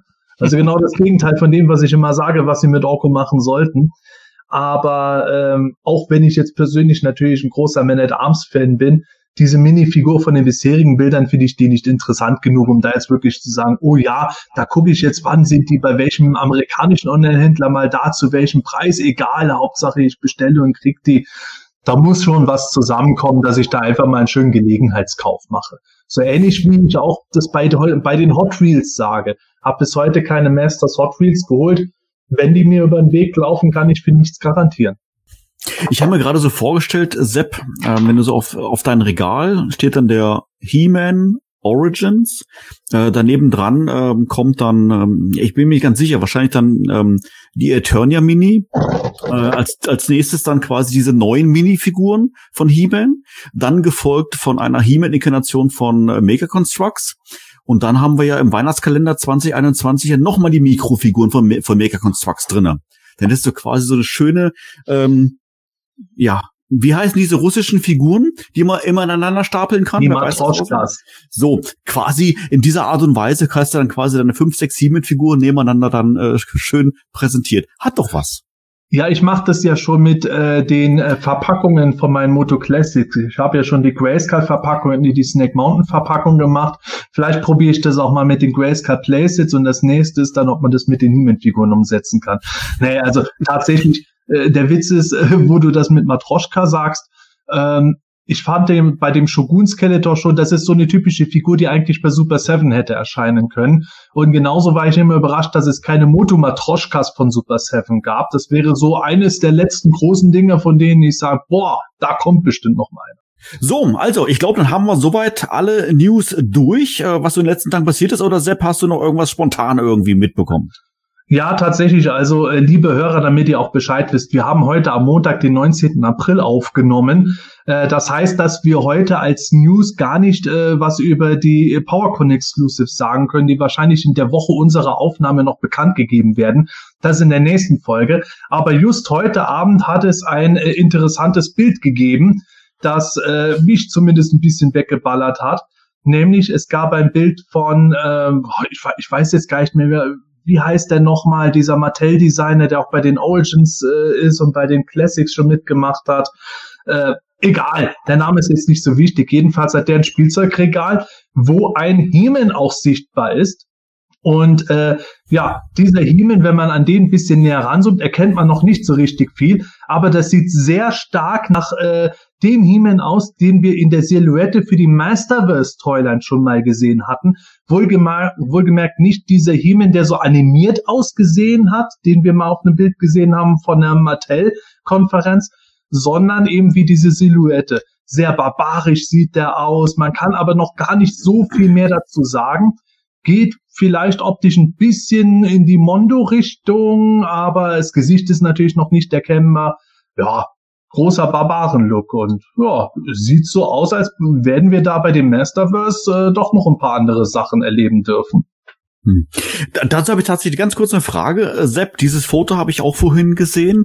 Ähm, der Designer, der hat übrigens äh, den gleichen Bart wie ich, wollte ihn mal ganz kurz mal hier erwähnen. Aber das wollte ich gar nicht sagen. Das ist auch ein Vogelmensch. Äh, ja, das stimmt, das ist auch genauso wie ich. Navionia, unfassbar. Aber äh, er hat jetzt von sich ein Foto machen lassen. Im Hintergrund diese nagelneue Figur Hältst du das für Zufall oder hältst du das für Kalkül? Ah, ganz ehrlich, das ist Kalkül. Das ist, das ist so der Klassiker, wie, wie, wie wenn ich was auf meinem AT80 drauf hätte, das mir Martell jetzt geschickt hat. Martell hat gesagt, ja, erzähl doch nichts drüber, aber, äh, aber lass das irgendwo stehen, dann will ich es auf meinen AT80 draufpacken, weil die Leute okay. bei meinen Videos da immer als erstes drauf Und äh, das ist dann logisch. Das, das ist halt so ein kleines Easter Egg, so findet Loki und äh, natürlich, so wie es jetzt eben stattfindet, die Leute spekulieren dann schon wild. Was erwartet uns da? Was kommt denn da noch alles Schönes? Und ja, das ist ja der Spaß, den man bei sowas dann hat. Und äh, ich meine, man muss das allein schon von der Logik aus sehen. Wenn er das jetzt nicht absichtlich gemacht hätte, was glaubst du, was der für einen Ärger von Mattel kriegen würde, wenn seine Bosse das mitbekommen? Hm. Ja, wobei immer, immer zufällig kann das ja passieren, aber dann würde man es wahrscheinlich relativ schnell wieder löschen oder versuchen zu löschen, was beim Netz natürlich schwierig ist, aber ja, das bestätigt zumindest mal so auch meine Vermutung, dass man da ja. bewusst mit solchen Sachen spielt, weil, weil man genau weiß, die Leute, die springen drauf an, die zoomen alles äh, sonst was wie heran und versuchen dann irgendwas zu erkennen und dann geht's los, die, die Spekulation, die Kommentare und etc. etc. Und das ist ja genau das, was man eigentlich will. Man will ja ins Gespräch kommen. Man will ja, dass es in den sozialen Netzwerken geteilt wird und so weiter und so fort. Und dann dadurch haben sie es dann eigentlich dann wunderbar erreicht. Ja, so viel mal äh, zu den Neuigkeiten der letzten Tage. War doch wieder ist doch wieder einiges äh, zusammengekommen ähm, und äh, ja, ich würde mal sagen, jetzt wird es mal wieder Zeit, dass wir uns mal endlich mal wieder den Fragen widmen und zwar nicht irgendwelchen, sondern die Fragen von dir, lieber Zuhörer. Denn uns hat in den letzten äh, Tagen und Wochen wieder einige Fragen erreicht, unter anderem auch äh, in unserer Live-Folge der DHQ 200 Folge, die wir vor einigen Wochen auf YouTube ausgestrahlt haben, aber darüber hinaus auch über unsere sozialen Netzwerke, Facebook, äh, YouTube und natürlich auch in unserem wunderschönen Forum auf Planetonia gab es einige neuen Fragen und wie gesagt, da haben wir uns jetzt mal ein paar rausgepickt und heute endlich nehmen wir uns mal wieder die, die, ausgiebig mal die Zeit, da mal ein paar Fragen zu beantworten. Ja, ich würde sagen, Sepp, die erste Frage, die würde ich gleich mal dir stellen. Und zwar oh. wird die gestellt von Father and Son. Und er fragt, gerade in Bezug auf unsere ähm, Jubiläumsfolge der 200, möchte er wissen, gab es Ideen, dass äh, das heutige Event, also damit spricht er, wie gesagt, dieses DHQ 200 Live-Event an, noch liver, also in Anführungszeichen noch liver zu gestalten, mit Gästen, mal abgesehen ist mal vielleicht mal von äh, der Corona-Pandemie, die ja nach wie vor ja herrscht, ähm, beziehungsweise was können wir denn als äh, als Zuschauer, als Fan von Folge 300 vielleicht erwarten? Sepp. äh, tatsächlich, ähm, wenn wir jetzt äh, nicht äh, das Ganze mit Pandemie und etc. gehabt hätten, dann äh, hätte ich schon stark überlegt, beziehungsweise wir hätten untereinander geredet, kann man das irgendwie mal aufziehen mit genug Vorbereitungszeit und allem, dass man irgendwo, äh, lasst es mal den Hintersaal von einem äh, schönen Lokal mieten, wo man dann gesagt hätte, Leute, kommt, äh, kommt her, wir machen das Himänische Quartett live und zwar nicht live nur online, sondern auch mit Live-Publikum. Äh, es wäre natürlich nicht äh, möglich gewesen, dass man dann gesagt hätte, wir holen jetzt alle Gäste aus allen bisherigen Folgen zu uns zu Folge 200 dazu, äh, dann wären wir nie fertig geworden, wenn jeder auch nur eine Minute zu Wort kommen sollte. Aber äh, mit äh, Live-Gästen wäre das natürlich interessant gewesen. Da hätte man eine Q&A natürlich live machen können aus dem Publikum. Habt ihr eine Frage? Wir hätten dann natürlich vor dem Publikum äh, vielleicht auch mal eine andere Sache gemacht. Wir hätten dann eine Live-Übertragung im Internet gehabt mit äh, keine Ahnung, wir, wir hätten die äh, Playboy Bunnies auftreten lassen, was weiß denn ich? Also ich möchte da jetzt nicht zu sehr ins Detail gehen, was ich mir dabei mal gedacht habe, eben weil man es vielleicht mal irgendwann machen kann für eine weitere Jubiläumsfolge. Aber ja, hätten wir das machen können, dann hätte ich schon versucht, äh, das irgendwie hinzukriegen, dass wir wirklich vor einem kleineren Publikum eine Live-Sendung auf einer kleinen Bühne gemacht hätten. Ja, und damit kommen wir schon zur nächsten Frage. Die kommt von Rakunos. Angenommen, ihr müsst eine neue Moto-Toyline kreieren. Mit der Prämisse, ihr sollt sechs Figuren auswählen und dürft maximal nur zwei Charaktere der sonst üblichen ersten Wave nehmen. Also sowas wie Man, Skeletor, Tila, Beast, Mini Villain und Man at Arms. Mit welchen Figuren würdet ihr eure erste Wave dann bestücken? Äh, ganz ehrlich, mit genau denen, die jetzt hier genannt wurden. Aber von denen darfst du ja nur zwei benutzen. Von denen darf ich nur zwei benutzen. Dann natürlich He-Man und Skeletor, weil die beiden sind natürlich unerlässlich. Also man hängt immer natürlich so an He-Man, äh, Tila, Man at Arms, das wären die. Und bei Skeletor würde ich vielleicht noch Triclops und Trapjaw mit beipacken, weil das sind genau die, die ich immer dann mit Skeletor zusammen assoziiere. Natürlich noch Beastman, klar, aber das würde ich wahrscheinlich dann so machen. Dann wär's aber noch nicht bei der 6 angekommen. Zwei müsstest du noch wählen. Nochmal zwei. Insgesamt sechs Figuren, aber von den äh, ursprünglichen Wave 1 darfst du nur zwei rausnehmen. Die hast du ja schon genannt. Äh, He-Man und Skeletor. Und dann wäre es jetzt Triclops und Trapjaw und dann wärst du insgesamt dann bei vier Figuren und dann müsstest Merman würde ich noch reinpacken. Ja, Mechaneck war nicht in zwei. Boah, das ist.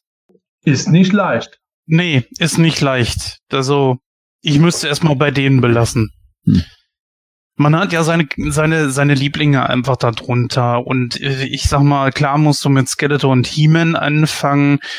Äh, damit wäre die erste Wave natürlich schon sechs, äh, weg. Ähm, Also ich würde tatsächlich an dieser Stelle Ja. würde die gleiche Auswahl treffen wie du. Ich würde auch äh, Triclops und Trapjaw nehmen. Und ich würde ähm, dann auf äh, He-Mans Seite, äh, wen hast du da noch zusätzlich genommen gehabt? Äh, Treeclops und Trapjaw hatte ich auf der bösen Seite. Merman Ja. hatte ich noch mit dazu genommen. Ach so, Merman noch, ja. Und dann würde ich noch, Ja. Stra dann würde ich noch Stratos mit dazu nehmen. Und dem würde ich einen Staff of Avion geben, weil dann wäre ich nämlich der Held vom Erdbeerfeld, weil meine Figur dann das hätte. Ist, und genau da ist eben das Problem so. Ich mag zwar Zodek und ich mag Stratos, aber die beiden würde ich da nicht unbedingt als erstes sofort mit dabei packen, aber die sind doch irgendwo ähm, aus der aus der Vintage Wave eher hinten angestellt. Ich ich kann's ich kann's auch nicht ändern. Sind für mich als Kind immer ein bisschen langweilig gewesen. Ich Ja. finde das aber auch generell äh, eine schwierige Sache, weil diese Charaktere kommen ja nicht umsonst immer sehr früh raus, weil die einfach den höchsten Wiedererkennungswert in der Regel haben. Und deswegen werden ja auch so Charaktere wie Triclops und Trapjaw jetzt genannt, weil ganz klar ist, Mhm. wenn man jetzt eine Evelyn nicht drin hat und einen Beastman nicht drin hat, dann sind das zwei deutlich erkennbare Charaktere. Deswegen wäre auch bei mir eine Wave definitiv He-Man Skeletor, weil es die Hauptcharaktere sind, die müssen kommen. Trapjaw, weil es ein extrem beliebter und bekannter äh, Schurke ist. Als nächstes würde ich dann wahrscheinlich auch sowas wie Merman nehmen oder äh, vielleicht auch irgendwas äh, aus der späteren Wave wie äh, Rapstar oder Cobra Khan. Cobra Khan zum Beispiel wäre, glaube ich, mal eine ganz gute Möglichkeit, weil ein Schlangenmensch auch gut ankommt. Und auf Seite der Guten neben Hemen dann, wenn man jetzt auch mal Stratos weglässt, dann äh, wäre bei mir neben Hemen wahrscheinlich ein Fisto mit dabei. Und äh, wenn ich keinen, wenn ich keinen Stratos nehmen darf und keinen Ramen nehmen darf, dann lass es meinetwegen auch noch einen Roboto sein. Das äh, ist, glaube ich, tatsächlich ein ganz guter Mix, um zu zeigen, boah, das sind ganz coole Designs im Großen und Ganzen und es sind keine Obskuritäten. Das lässt sich immer noch zum Start verkaufen. Aber trotzdem, die Prämisse ist letzten Endes immer schwierig, wenn man halt das Zeug auch an den Mann bringen will. Ja, es müssten bei der neuen Toyline auf jeden Fall Heavy Hitter mit dabei sein. Und allerhöchstens bei sechs dürften zwei eher nicht so beliebte Charaktere mit dabei sein, ist meine Meinung. Die anderen müssten schon Charaktere sein, die wirklich ziehen und He-Man und Skeletor müssen dabei sein. Ja. Ja. Ja, das denke ich auch. Ähm, ich weiß jetzt auch nicht, warum er jetzt sich gerade für diese äh, Figu Figuren hier entschieden hat. Also Evelyn war bei mir nie irgendwie in der äh, ersten Line. Äh, Ja, das ist die Origins Wave 1, die er hier nennt. Ja, wahrscheinlich. Also ähm, ja, bei mir wären es natürlich auch äh, äh, Skeletor und und ähm, He-Man und ich würde, glaube ich, die Line gleich ein bisschen sexy machen, so mit äh, Scareglow und Too Bad auf der Evil-Seite und auf der He-Man-Seite halt irgendwie sowas wie Ram Man und vielleicht die Sorceress in einem guten Outfit. So, dann hat man erstmal so die Good Guys und die Bad Guys, ne? Man hat auch die Leute abgeholt, die solche Toylines kaufen, weil sie halbnackte Frauen sehen wollen. Und äh, dann kann man in der, dann kann man nämlich in der nächsten Wave kann man dann halt solche Leute dann bringen, wie die typischen Tila, Beastman und so weiter und so fort, die dann alle auch irgendwie erwarten. Und trotz alledem hat man gleich von vornherein irgendwie Charaktere, die auch beliebt waren. Ja, kommen wir mal zur nächsten Frage. Und da haben wir hier den CJM High. Er fragt, gibt es Unterschiede beim Netz von Vintage Snake Mountain? Ich meine die Farbe, Netzstruktur, Aufdrucke etc. pp. Also soweit ich das bisher gesehen habe, ähm, unterscheiden sich viele Netze eigentlich nur irgendwie in der Länge. Ähm, das heißt also bei einigen äh, Snake Mountains, so wie ich das mitbekommen habe, also ich ich muss tatsächlich auch sagen, dass ich mich da in der in der losen Szene nicht so äh, rumgetrieben habe, aber was ich bisher so immer gesehen habe, war eigentlich nur der Unterschied, dass bei einigen das Netz teilweise relativ knapp ausgefallen ist und bei anderen war es teilweise so üppig, dass sie es dreimal um die Halterung wickeln mussten, weil es einfach viel zu lang war. Ich weiß nicht, ob die damals bei Mattel äh, noch kein Messgerät hatten, dass das automatisch irgendwie auf eine Länge zugeschnitten hatten und da noch irgendwelche Frauen von den Pro Producern saßen, die das selber mit der Schere klein geschnitten haben, keine Ahnung. Äh, aber ansonsten ist mir da eigentlich nichts bekannt. Also ich wüsste zumindest nicht, ob es da irgendwelche anderen Farben oder, oder Maschen oder sonst irgendwie was gegeben hat. Aber vielleicht weiß ja einer von euch mehr. Also bei meiner Burg tatsächlich hatte ich so einen schönen, schönen Bogen drinne gehabt, wenn das Netz gespannt war. Oder wenn es letztendlich dann äh, in diesen, in diesen Arretierungspunkten dann eingehängt war. Ich meine mich aber zu erinnern, dass das ähm, beim Spielen dann irgendwann gerissen ist und dann musste ich dann quasi immer an eine Masche weitergehen, wenn mir das Netz noch äh, dann, dann hält. Und dann wurde es aber dann immer knapper irgendwie. Aber grundsätzlich hat es eigentlich für mich aus meiner Erinnerung heraus eine ausreichende Länge gehabt. Ja, also ich kann mich jetzt auch nicht dran erinnern, dass es da was gab. Es ist absolut äh, möglich, dass es das gibt. Das wäre natürlich jetzt ideal äh, für den äh, Moto Toy Guide, der jetzt wohl äh, endlich mal verschickt wird in Kürze. Dann kommen wir zur nächsten Frage. Ähm, und zwar möchte der User Bulkhead wissen, ähm, hättet ihr es gemocht, wenn die Laserfiguren also nach Laser Power He-Man und Laserlight Skeletor weitergeführt worden wären? Er bringt ein paar Beispiele. Laser Curse Evelyn, Laser Vision Triclops, Laser Arm Trapjaw und so weiter und so fort. Äh, und gab es überhaupt Konzepte für sowas? Sepp, also wenn es einer weiß, dann glaube ich du. also der erste Teil der Frage, hättet ihr es gemocht? Boah, hätte, hätte, Fahrradkette. Wenn wir im Konjunktiv reden, ist es natürlich schwer aus der heutigen Sicht heraus äh, über was zu spekulieren, das wir in der Kindheit dann vielleicht erlebt hätten. Ähm, ich habe die Laserfiguren ja erst Ende der 90er kennengelernt und da war ich dann sofort von dem Skeletor total weggeflasht. ist für mich heute noch ein totales Highlight, äh, die Figur. Aber äh, Laser Curse Evelyn oder Laser Arm Trapjaw hätte funktionieren können. Ich hätte mir auch vorstellen können, dass das gemacht worden wäre, weil ja dann Captain Power kam mit der Lasertechnologie, der aus Mattels Sicht Motu hätte quasi ablösen sollen, ist dann leider gefloppt. Äh, ich weiß auch tatsächlich, und da komme ich zum zweiten Teil der Frage, ob es überhaupt Konzepte für sowas gab, dass sie bei der He-Man Toyline ja schon mit so Lasertechnologien überlegt hatten, was zu machen. Das wäre dann äh, in puncto Kristalle weitergegangen, äh, bis sie sich dann für den Laser Power He-Man entschieden haben, den Rest dann später in die New Adventures Toyline reingemacht haben. Aber es gab jetzt keine großen Konzepte, dass man jetzt eine komplette äh, Moto Wave basierend mit auf Lasertechnologie designt hatte. Zumindest soweit ich es weiß. Und ja, gemocht hätte, hätte wirklich allein davon abgehangen, wie die Designs ausgesehen hätten. Wenn die jetzt alle plötzlich so riesige, fette Oberkörper und extremst gekrümmte Beine gehabt hätten, dann wäre ich, glaube ich, nicht so super begeistert gewesen. Aber natürlich wäre ein Triklops mit einem Laserauge, wenn das wirklich einen schönen Strahl abgefeuert hätte, äh, interessant gewesen. Oder auch in Kombination mit äh, Beam Blaster und Artillery die haben ja auch mit Lasertechnologie funktioniert. Wenn man das gemacht hätte, dass Triclops auf den Artillery ballern kann, genauso wie der Beam Blaster, das hätte schon großes Potenzial gehabt. Aber es wäre allein von den Designs abhängig gewesen, ob es mir gefallen hätte. Also ich kann mich äh, komplett dagegen aussprechen, wie ihr wisst. Ich bin kein Fan von den Varianten.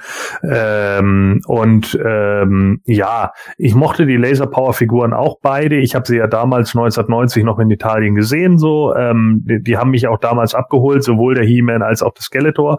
Das passte für mich schon beides. Ähm, aber mehr brauchte ich dann auch nicht. Also äh, mir ging das damals schon bei den Turtles unglaublich auf den Sack, nachdem dann irgendwie alle möglichen tausend Varianten kamen. Erst kamen die Wacky Actions und die sind noch so die, die wenigen, die ich noch interessant fand irgendwie. Äh, danach wurde es dann halt auch irgendwann immer alberner, weil immer mehr Crossover kam und so weiter und so fort. Und irgendwann habe ich dann auch nur gedacht, ja, okay, es gibt die x-tausendste Variante wieder von den Hauptfiguren. Ähm, mich hat das irgendwann nur noch genervt. Äh, klar kann ich es verstehen. Also natürlich hätte das Erfolg haben können mit mit solchen Sachen, so wie sie es ja damals auch mit hier Laserpack Brave Star und Laserpack Tech 6 gehabt haben oder so, weil sie ja unbedingt darauf hinaus wollten. Aber ich bin auch ganz ehrlich, ich finde diese ganzen Gimmicks, die greifen sich auch unglaublich schnell ab. Wenn man das ein, zwei Mal gemacht hat mit Bio Bio und dann fallen die halt um, äh, dann ist der Gag auch schon weg. Also das ist, äh, weiß ich nicht, ich finde solche Gimmicks, die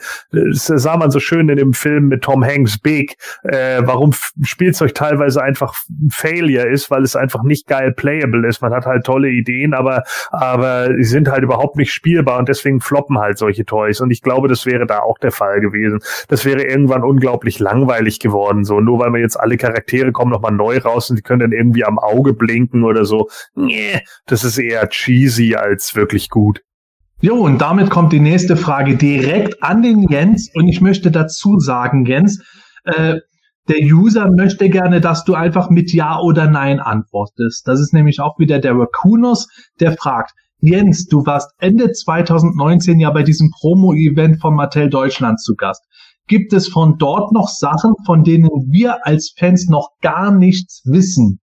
Ja, mehr kann ich sowieso nicht machen wegen dem NDA. Ja, ja, dann mache ich mal direkt weiter. Der User Bad Computer, übrigens ein geiler Name, äh, fragt hier, gab es Action-Features oder Designentscheidungen bei den Vintage-Figuren, Fahrzeugen, Playsets, wie auch immer, die sich euch erst im späteren Leben erschlossen haben, wie zum Beispiel äh, mir der im Dunkeln leuchtende Stab von Evelyn oder dass Man E-Faces keinen orangefarbenen Bodysuit trägt, sondern dies seine Haut darstellen soll. Manuel. Hm. Ja, äh, tatsächlich gibt es. Äh, beide haben. Äh, ich, ich wurde bei beiden erleuchtet vom Sepp. Ähm, ja. ich ahne es schon. ja, ja. Also tatsächlich jetzt hier die Beispiele mit dem äh, Stab von Evelyn. Äh, ich meine, das habe ich erst später rausgefunden, aber da war ich trotzdem noch Kind, ähm, mit dass der leuchtet. Auch mit dem Warriors Ring, wobei das natürlich offensichtlich ist, dass der leuchtet von auf, allein von dieser natürlich von der von der Farbgebung her und so weiter. Aber äh, was was sich mir wirklich als als Erwachsener erschlossen hat, ist A, der Battleram. Äh, und zwar habe ich im Review von Sepp äh, gelesen, ähm, dass der, der Battleram hinten eine, eine Kampfeinheit hat. Das mag man ja kennen, weil irgendeine muss ja das, die, diese Abschussvorrichtung vielleicht bedienen. Aber dass dort hinten letztendlich zwei Griffe sind für die Figuren, sich zum Festhalten und man die dann quasi mit leicht gespreizten Beinen dann hinten auf dem Battleram noch draufsetzen kann wo ich das gelesen habe, habe ich gedacht, Sepp, der verarscht mich. Das wäre mir doch aufgefallen. Ich bin aufgesprungen, habe mein Battle Ram geholt und dachte, das ist unfassbar. Ich habe dieses, dieses Ding seit 30 Jahren zu Hause stehen. Mir ist es nie aufgefallen. Ja, so ist das halt. Der zweite Punkt, denn das ist eine Erleuchtung, die hatte ich tatsächlich erst vor wenigen Wochen. Unfassbar. Baschasaurus. So, und zwar ähm, ähm, hat der Sepp mir seinen Baschasaurus äh, gezeigt. Jeder kennt ihn natürlich, ja. Übrigens ein endgeiles Fahrzeug, einer meiner Lieblingsfahrzeuge. Und Sepp fragte mich, hm, guck mal, hast du schon gesehen, dass der Sitz ähm, wo man die Figur reinsetzt, eine Ausbuchtung hat. Ja, natürlich habe ich das gesehen. Das ist ja unübersehbar. Das ist ja relativ groß. Dann fragt er mich, ja, weißt du, warum die da ist? Da musste ich stutzen, sag ich. Nee, ich habe ehrlich gesagt keine Ahnung. Das ist eine Designentscheidung. Kein, ich weiß es nicht, wofür die da ist. Dann holt er den Dragon Blaster Skeletor äh, beispielsweise und setzt die Figur rein. Und diese Ausbuchtung beim Sitz ist genau dafür da, weil diese Figur auch mit der gleichen Wave veröffentlicht worden ist wie der Baschasaurus. Und das hat, das macht total Sinn. Aber diesen Zusammenhang habe ich tatsächlich nie gesehen. Mindblowing. Absolut. Ich habe mich bei dir gefühlt wie nach einer Folge Wonder Vision. Ich stand da und denk, boah, das ist unfassbar. Unfassbar. Ihr könnt das ja gerade nicht sehen, aber bei mir ist es genauso. Das wusste ich auch nicht. also, also jetzt ein Moment haben wir jetzt in dieser Folge. oh, sehr schön ich glaube, es ist ja, ich weiß nicht, also es gibt sicherlich Sachen, die, die guckt man sich tausendmal an, aber äh, eine andere Person hat einen komplett anderen Blickwinkel und für die erschließt sich das sofort, für andere erst vielleicht erst später. Für mich war das so. Ähm, ich fand es aber absolut interessant und ähm, ich mag solche Momente, äh, ähm, weil man äh, selbst in unserem Alter heutzutage noch was Neues lernen kann aus der 80er Jahre Torline. Also bei mir ging es äh, damals mit Montana so.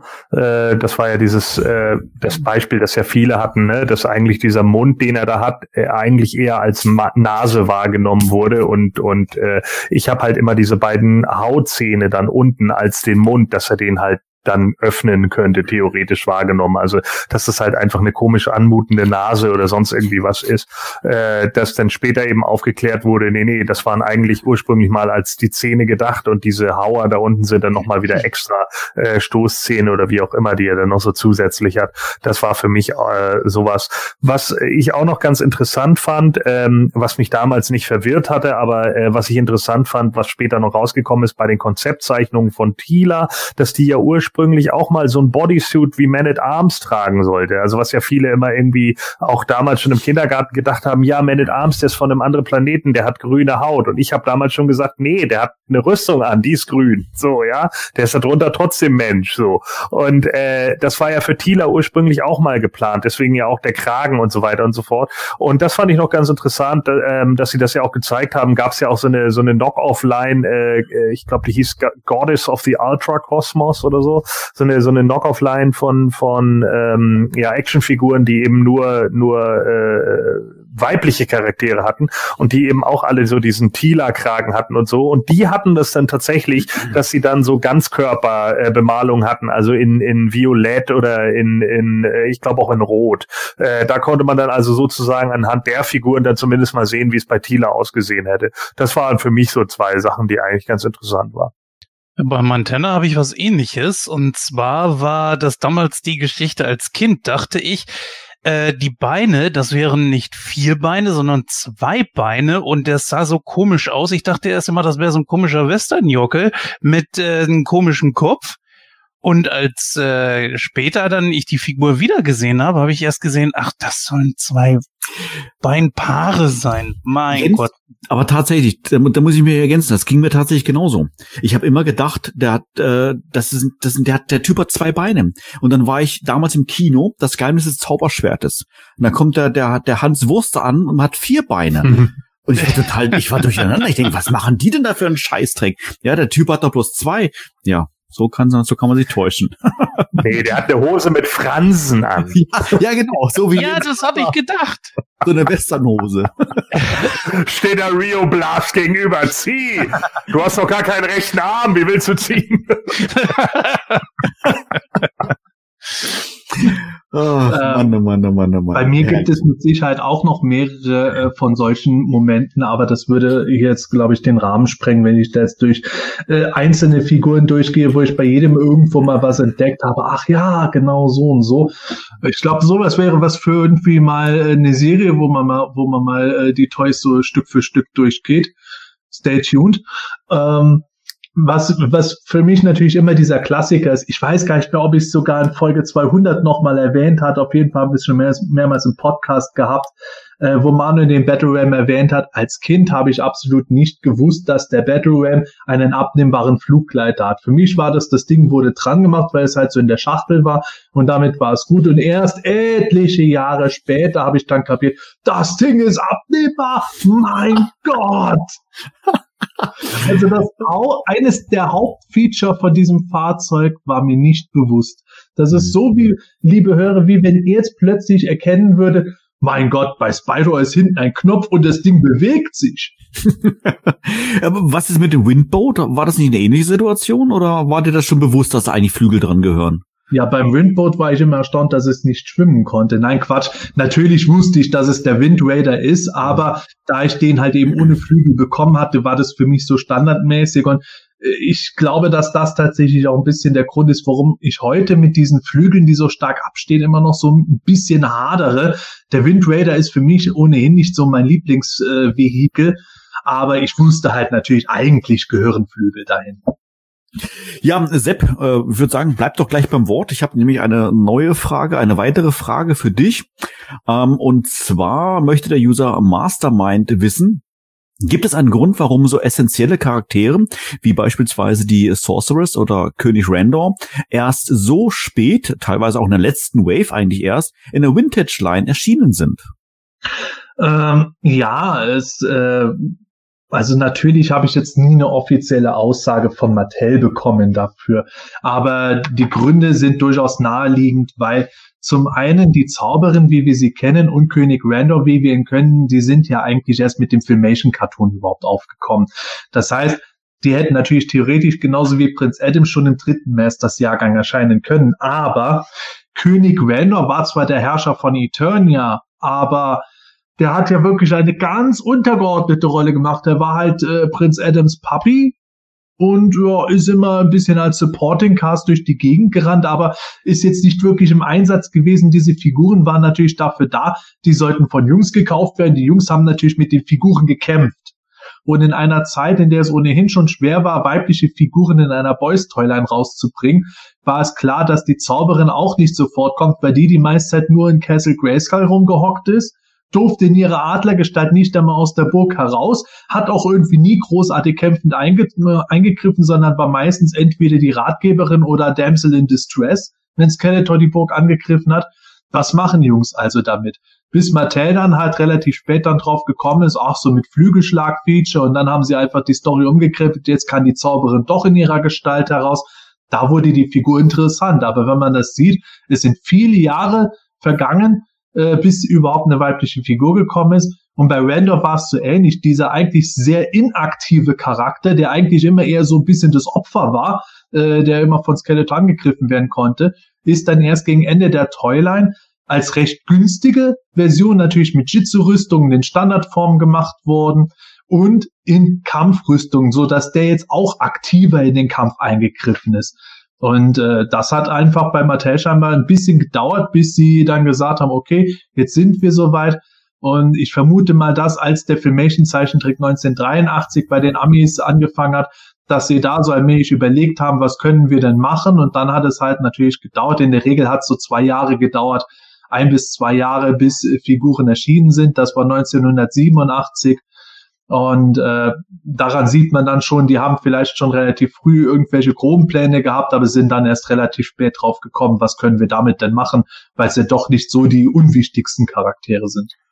Ja, es hieß ja auch, ähm, also das war so eine, ich weiß nicht, ob das tatsächlich legit ist oder so, aber das habe ich irgendwann mal gelesen, dass gerade in der in der Abschluss-Toyline, wo sie dann ja wieder Geld sparen mussten, waren sie ja äh, als erstes überhaupt erstmal überlegen, wie wie können wir das Geld einsparen? Okay, wir bringen wieder die alten äh, Körper.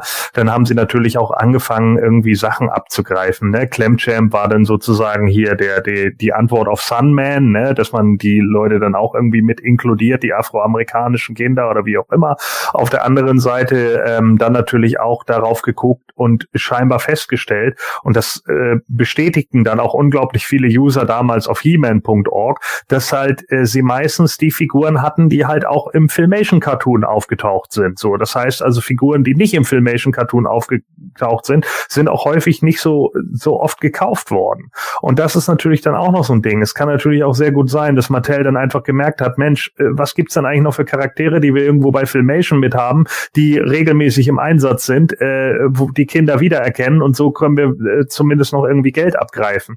Und dann kommt eben hinzu, dass dann einige bei Mattel noch gedacht haben, oh, noch ein weiblicher Charakter, das lassen wir mal lieber, aber dann eben gemerkt haben, ja, okay, die beiden einzigen Charaktere, die wir jetzt hier haben, mit Ausnahme von Queen Marlena, die noch mal ein weiblicher Charakter wäre, äh, haben wir da wahrscheinlich nur noch Randor und, und die Sorceress offen. Ansonsten sind kaum Charaktere, die immer wieder wiederkehrenden Charakter hätten, äh, die wir nicht schon raus rausgebracht hätten. Und ich denke, das wird da auch sehr mit reingespielt haben. Ja, garantiert. Und darauf ist man dann aber auch nicht sofort scheinbar gekommen. Sonst hätten wir die ja früher bekommen, weil das natürlich nachvollziehbar ist. Aber das ist genau der Punkt, den ich gesagt habe. Lange Zeit war das halt eher so das Supporting Cast, mit dem man dann jetzt auch nicht so viel gespielt hätte. Vermeintlich in den Augen von Mattel zumindest. Jo, und dann kommen wir direkt zur nächsten Frage. Die kommt wieder von Racoonos. Der hat viele Fragen gestellt. Jedenfalls, ich frage mal einfach den Gordon direkt als erstes. Gibt es eine Figur oder ein Teil einer Figur, bei der du denkst, dass Mattel die irgendwie nie richtig hinbekommt? Der Racoonos selbst zum Beispiel findet, dass die Frisur von He-Man und Prinz Adam nie richtig gepasst wird. Gordon, hast du da was? Ja, äh, natürlich. Also es gibt natürlich einige Toys, die die ja einfach irgendwie nie richtig sitzen. Ne? Beastmans Peitsche äh, comes to mind, muss man ja immer so schön sagen, ne? weil die ja eigentlich ursprünglich gar nicht für die Masters irgendwie entwickelt war. Und das sind natürlich so Sachen, die äh, mich auch schon als Kind irgendwie genervt haben, dass sie nicht richtig in die Hand nehmen konnten oder sowas. Und äh, dann hattest du sie immer nur an der an der linken Hand, weil er, weil das der einzige Bereich war, wo er es richtig, wo er es richtig irgendwie äh, festhalten konnte. Das war natürlich immer schwierig und dann sind die Sachen auch relativ schnell gebrochen gesprochen. Was ich auch bei den Vintage-Figuren nicht so mochte, war tatsächlich Ninjors Gesicht. Äh, das gefiel mir auch irgendwie nicht so. Ich hatte den Charakter irgendwie, als ich ihn im Comic gesehen habe, hatte ich den irgendwie, äh, ich hatte ja Ninjor damals nicht zuerst und, und hatte irgendwie Scareglow und bla und hatte dann ja den Comic, äh, den Mini-Comic und da habe ich immer gedacht, ja, der, der ist cool, so, das ist ein geiler Charakter, ne, bla. Und dann hatte mein Kumpel den und dann nimmst du die Maske ab. Nee ich habe das Gesicht gesehen und habe gedacht, oh mein Gott, hat er Durchfall oder was? Also das fand ich ganz schlimm. Das war so ein Gesicht, wo ich einfach gedacht habe, oh nee, das, das gefällt mir irgendwie nicht. Also da gab es viele Bad Guys, die deutlich äh, besser aussahen und auch besser rübergekommen sind. So und äh, Nino war für mich, wie gesagt, eigentlich auch ein cooler Charakter. Und da war irgendwie so das Gesicht, das ja, das, das taugte mir irgendwie nicht. Also das fand ich immer besser mit der Maske auch. Also das wäre zum Beispiel ein so ein Beispiel. Ja, ähm, bei mir gäbe es mit Sicherheit noch mehr Sachen, äh, wenn ich jetzt lange überlege. Auch das wieder würde den Rahmen sprengen. Ich würde als allererstes mal einfach äh, spontan aus dem Bauch heraus die Sockenfüße von Stratos benennen. Ich meine, wir haben zwar äh, Stratos mal in der 2000X Toiler mit äh, dicken Zehen bekommen, dann haben wir bei den Moto Classics äh, die dritte und letzte Stratos-Figur dann endlich mal mit Krallenfüßen gehabt, aber so tendenziell stören mich immer diese glatten Sockenfüße bei Stratos. Da habe ich so das Gefühl, wenn Mattel am Ruder ist, da muss man erstmal durch die Sockenfüße durch, bevor dann wieder einer draufkommt. Oh, das könnte man ja besser machen. Ja, dann gehen wir zur nächsten Frage. Äh, die kam von dem User One Inchman. Äh, ich stelle die mal dem Jens. Mich würde brennend eure Meinung dazu interessieren, weshalb, zumindest gefühlt, die Origins in so einem schnellen Tempo erscheinen. Da kann ich mir nur Corona vorstellen auch, warum das so durcheinander kommt, dass da einfach die Planung total über den Haufen geworfen ist. Ich, ich wüsste sonst ehrlich gesagt nicht. Es gibt immer noch Schwierigkeiten mit gewissen Figuren. Äh, aktuell haben wir es ja mit äh, Triclops, mit dem mit Nino zum Beispiel. Andere Figuren findet man dann teilweise überhaupt nicht. Also es ist Wahnsinn, während jetzt äh, so langsam aber sicher, das habe ich gesehen, äh, zum Beispiel beim Smiths äh, Battlecat on Mass steht, mittlerweile auch Pantor, den man anfangs ja auch gar nicht bekommen hat. Es, es ist ganz merkwürdig. Ich vermute, es ist Corona. Naja, ich vermute auch, dass man äh, mittlerweile bei Mattel, was, was gerade die Masters angeht, halt nicht mehr so eine langlebige Toyline darin sieht, sondern hier geht's eher um den schnellen, punktuellen Profit, den man jetzt hat. Man merkt halt einfach, okay, das kommt momentan gerade an und gerade diese Wellen von, oh, Retro ist gerade in, die können auch ganz schnell wieder abebben. Und ich denke, die ballern jetzt möglichst schnell genau in diese Retro-Welle, die wir jetzt gerade noch am Laufen haben, wo ja auch Kinofilme zu alten Sachen irgendwie irgendwie kommen und auch Serien, die jetzt gerade aufbäumen. Und äh, keine Ahnung, Serien auf Netflix laufen wie The Toys That Made Us oder so, ja, die ja alle zu dieser zu dieser Kultur, die wir jetzt gerade haben, Social Media Kultur, aber auch generell Subkultur, die wir da haben, äh, für die Leute, die jetzt ja auch in unserem Alter sind, dann da sind da jetzt möglichst schnell reinzuballern, um zu sagen, Profit, Profit, Profit. So ist das nun mal, ja. Und äh, das ist nicht mehr lang angelegt über, ach ja, komm, wir machen mal von 81 bis 88, also machen wir mal von 2020 bis 2028. Nee, nee, das machen eben nicht, sondern die sagen, ja, es kann 2022 schon wieder vorbei sein. Lass jetzt mal gucken, wie viel wir da noch abgrasen können, so von den Leuten, die irgendwie da sind. Und dann müssen wir schauen, wie lange der Hype noch oben bleibt. Also ich denke, das wird ha hauptsächlich der Grund sein, warum sie das so schnell raus rausballern. Eine weitere Frage kommt vom User WD Mastor. Ich hoffe, ich habe es jetzt richtig ausgesprochen.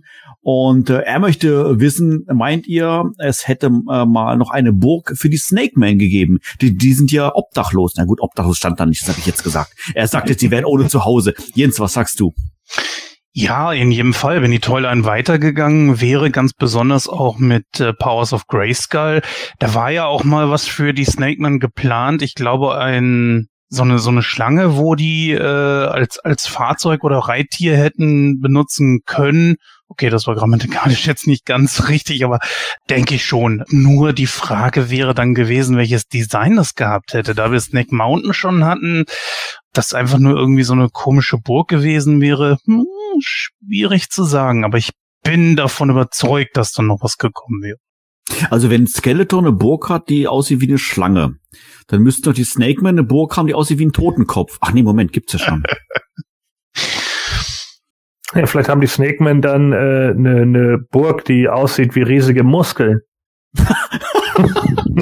Das stimmt. Einfach so zwei Arme, so, immer so flexen und die gehen dann so zusammen und wieder auseinander. Und dann kann King Hiss in sein Lair, Snake Man's Lair eintreten. Bin jetzt gar nicht mehr hundertprozentig sicher, ob im Power of and Honor Katalog da irgendwie ein Konzept äh, äh, zu einer Snake Man Burg noch mit drinne war. Das weiß ich ehrlich gesagt gerade gar nicht. Nee, es gab dann nur mal ein Konzept für so eine Art Mini-Kerker-Playset, was so ein bisschen halt wirklich wie so eine vierwändige Zelle aussah mit einem Kerkerdach.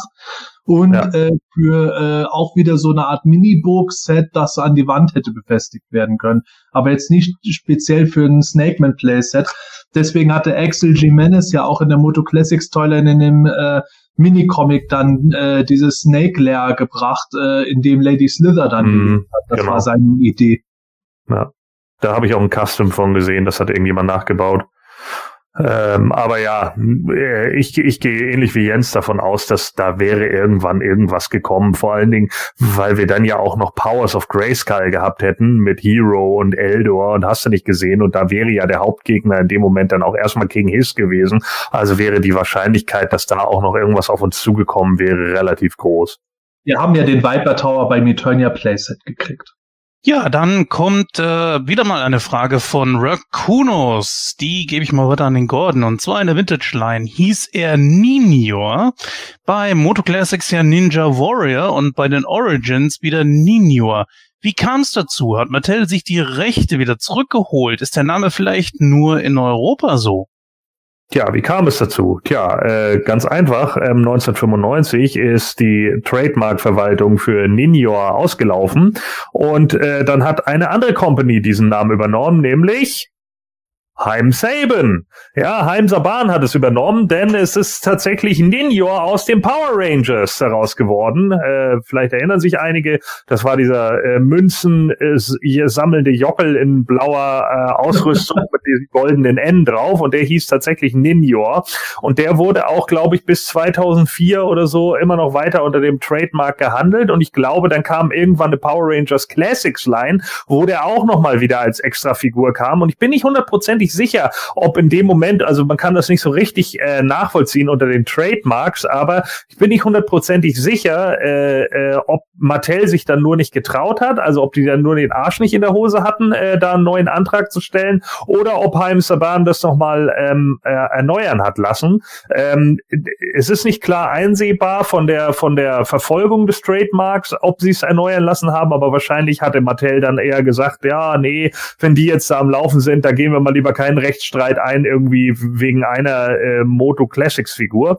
Letzten Endes haben sie sich jetzt aber äh, 2020 den Namen Ninjor wieder gesichert. Der ist jetzt fest unter Trademark unter Mattel und äh, deswegen darf Ninjor jetzt auch wieder Ninjor heißen. Und jetzt kommt noch was Besonderes dazu. Ratet mal, welchen Namen sich Mattel 2020 auch gerade hat schützen lassen. Geldor. No. Ja, ja, ja, ja, wer kommt denn da bei den Origin? Und dann muss ich ja doch damit anfangen, so ein Mist. Äh, ich dachte jetzt, du, du erwähnst jetzt irgendwie, jetzt rate mal, welche URL sie sich gesichert haben. Und das wäre dann irgendwie he-kinofilm.de oder sowas. Ah, nee. Nee. Das, ich ich re- rede doch nur über realistische Sachen, wie zum Beispiel, dass sie irgendwie Crossover mit Robotern machen und nicht so ein Quatsch. Sehr schön. Ja, vielleicht kommt der He-Man-Film ja, wenn das äh, Kinoticket 300 Dollar kostet. Ja, vielleicht. Das stimmt, das stimmt.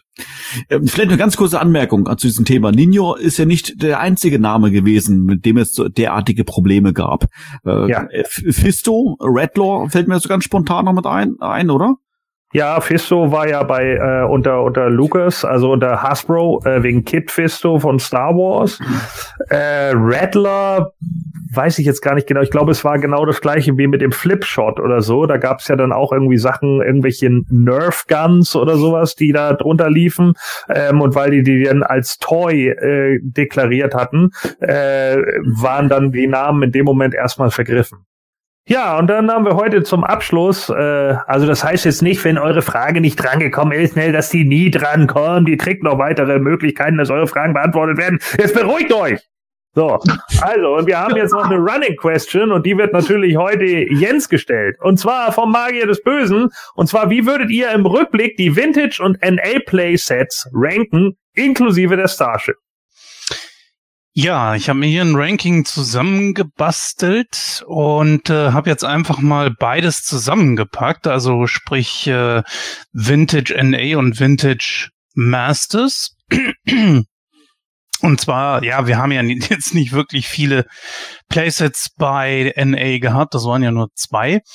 So, ich habe auf Platz 8, ich gehe das mal von hinten nach vorne durch, habe ich, wenn man so sehen möchte, äh, Point Dread und Talon Fighter. Ist streng genommen kein Playset, aber irgendwie ja doch. Oder doch ein Add-on. Oder doch nur ein Zubehör eines Vehikels unterm Strich. So oder so ist es aber mir ein bisschen zu wenig gewesen. Deswegen kam es nur auf Platz 8. Ist trotzdem natürlich alles super, keine Frage. Aber wenn man es ranken muss, muss man ja trotzdem dann irgendwo anfangen. Auf Platz 7 habe ich das Slime Pit. Interessant und auch oft gebrachtes Playset in verschiedenen Toylines. So auch bei Modo 2000X oder auch Harry Potter zum Beispiel und bestimmt auch bei keine Ahnung wie viel anderen Toylines. Ist was für den kleineren Geldbeutel, aber Spielspaß ist leider sehr einseitig und schnell natürlich ausgereizt.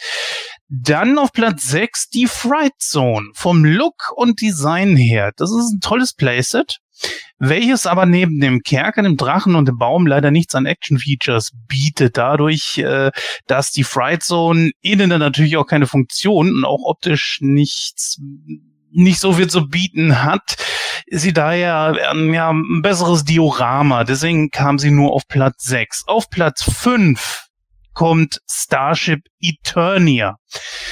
Ja, ein Vehikel, also ein Raumschiff, welches zugleich auch eine Raumstation und damit ein riesiges Playset ist. Das ist eine verdammt coole Idee, eine sehr kreative Idee.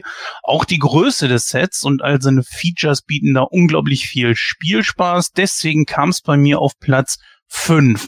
Platz 4 wird jetzt vielleicht manche überraschen. Es ist Castle Grayskull. Ja, tolles Design jede Menge Features und dazu noch die Bedeutung in allen Geschichten. Jedoch habe ich mich bei den Action-Features nach dem Classics Grayskull, dem Klemmbau, der Klemmbaustein-Version von Mega Constructs und jetzt natürlich die Origin-Variante ein bisschen satt gesehen. Deswegen nur Platz drei heißt aber auch unterm Strich nichts. Es ist nur halt eben ja, man, ich habe mich irgendwie ein bisschen satt gesehen. Das spielte hier also mit rein. Auf Platz drei ist Nordor. Ja, die Idee, das Design der Spielbarkeit, das ist eine wahnsinnig tolle Idee, die mich, an der ich mich nie satt sehen kann. Ich habe das Ding auch selber nicht. Deswegen jedes Mal, wenn ich Bilder sehe, ich finde das immer wieder aufs Neue super. Das Set äh, weiß auf so vielen Ebenen einfach zu begeistern. Ja, Platz zwei ist Eternia. Der Spielspaß mit allen Features ist hier natürlich am größten. Die Einschienenbahn mit den verschiedenen Trams und so weiter, die drei Türme mit dem Central Tower, ein absolutes Highlight. Etliche Features und Details, wo man sich sonst bei keinem Playset, äh, wo man es sonst nicht findet. Großes Manko, aber natürlich die schnell brechenden Schienen. Ähm, Manuel hat ja damals viel Glück gehabt, dass ihm das Ding nicht gebrochen ist, als er da reingefallen ist. Nette Geschichte immer noch. Ja, und natürlich die Verdrängung von Castle Grayskull, der Dreh- und Angelpunkt äh, der Moto-Geschichte. Ja, das spielte hier auch so ein bisschen mit rein. So, und Platz eins ist Snake Mountain. Ja, sowohl Look als auch Spielspaß bieten für mich äh, die perfekte Kombination. Größtes Highlight als Kind war tatsächlich das Mikro, das die Stimme veränderte. Ja, ist natürlich ein ganz, ganz persönliches Ranking und äh, ja, wenn ihr damit konform geht, liebe Hörer, oder auch nicht, dann schreibt gerne mal in die Kommentare.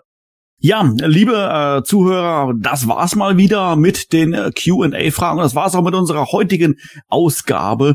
Und äh, ja, wir haben natürlich wieder einiges an News mit im Gepäck gehabt, einige Fragen beantwortet und wir hoffen natürlich, dass du beim Zuhören mal natürlich wie immer genauso viel Spaß hattest wie wir hier bei der Aufnahme. Der Gordon ist gerade schon äh, treffenderweise natürlich gesagt, wenn du schon bereits Fragen eingeschickt hast, die aber bislang noch nicht drankommen, drangekommen ist, keine Sorge. Wir haben ja noch ein paar Folgen vor uns, wollen ja noch ein bisschen weitermachen und mit ein bisschen Glück beantworten wir dir dann deine Frage in einer der nächsten DHQ-Ausgaben.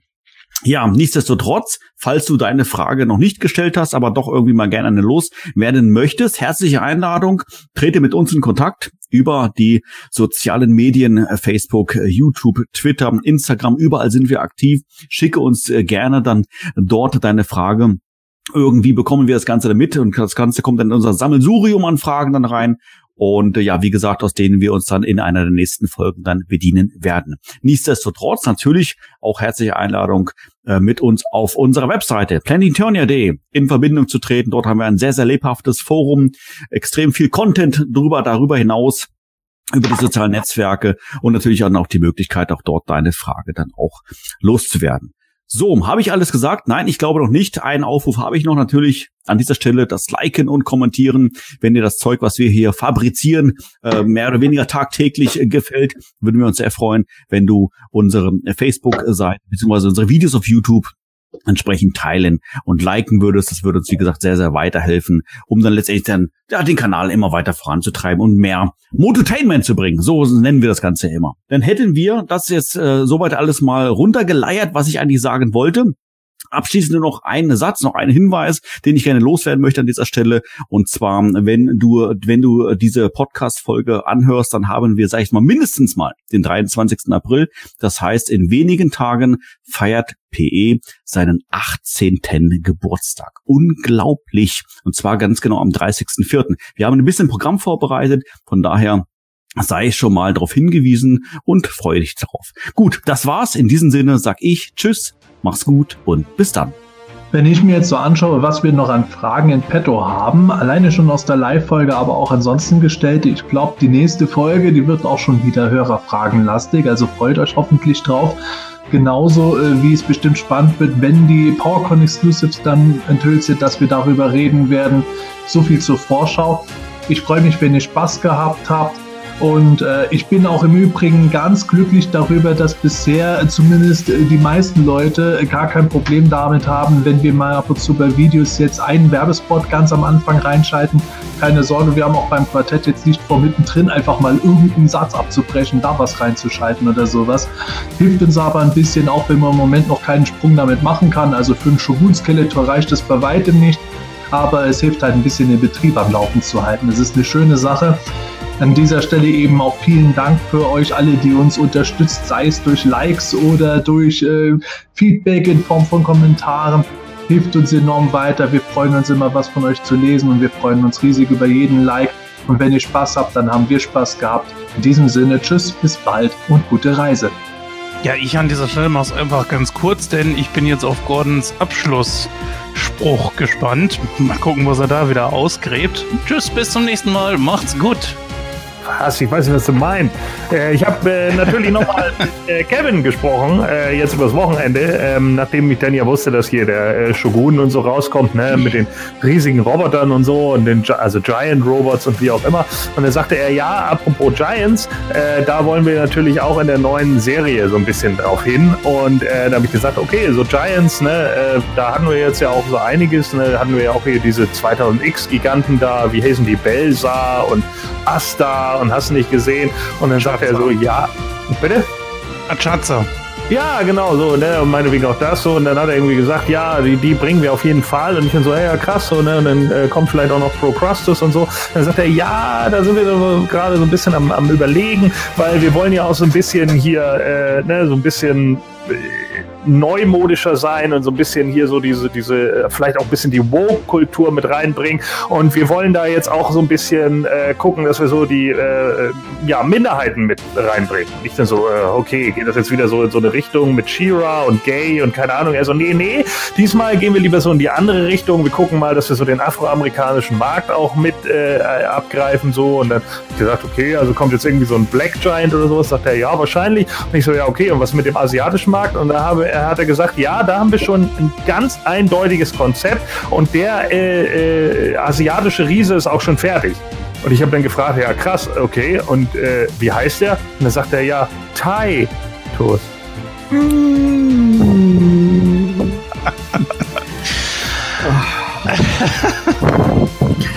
Und sowas um diese Uhrzeit. Das Hemanische Quartett. Präsentiert von planeteternia.de.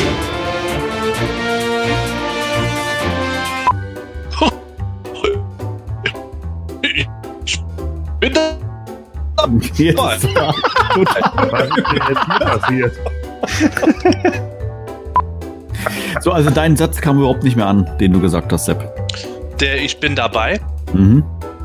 Ja, also ich bin dabei. Äh, oh, wie dumm. Warte mal. ja, okay. Gut, dann mache ich nochmal. Und außerdem, Manuel stellt auch Präm Prämanent. Nee. Nein. Ich war mit dem Das beantworte ich aber nur mit äh, einem Ja und sage dann, Rest darf man natürlich nie sagen, ist klar. Gut. Du kannst es auch mit Nein beantworten. Bam. Äh, hier bitte dramatische Musik einfügen. Tum, tum, tum. Ähm, ich hab den Faden verloren. das war mir jetzt zu schnell. Das war viel zu schnell. So eine, so eine Schlange, wo die äh, als, als Fahrzeug oder Reittier hätten benutzen können. Okay, das war grammatikalisch jetzt nicht ganz richtig, aber äh, ihr wisst schon, was Wo ich die meine. hätten benutzen, benutzen können tun. Oder ja, Der Titus. Eigentlich ist es ein cooler Name. Wenn, äh, Ja. wenn irgendwie der Toni mal keinen Bock auf Ewok hat, nennt er seinen Laden Titus. Ja.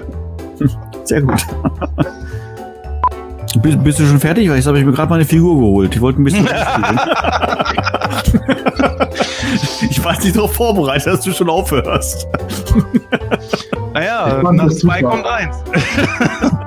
Ach Mist. Ah. Das Hemanische Quartett. Präsentiert von planeteternia.de.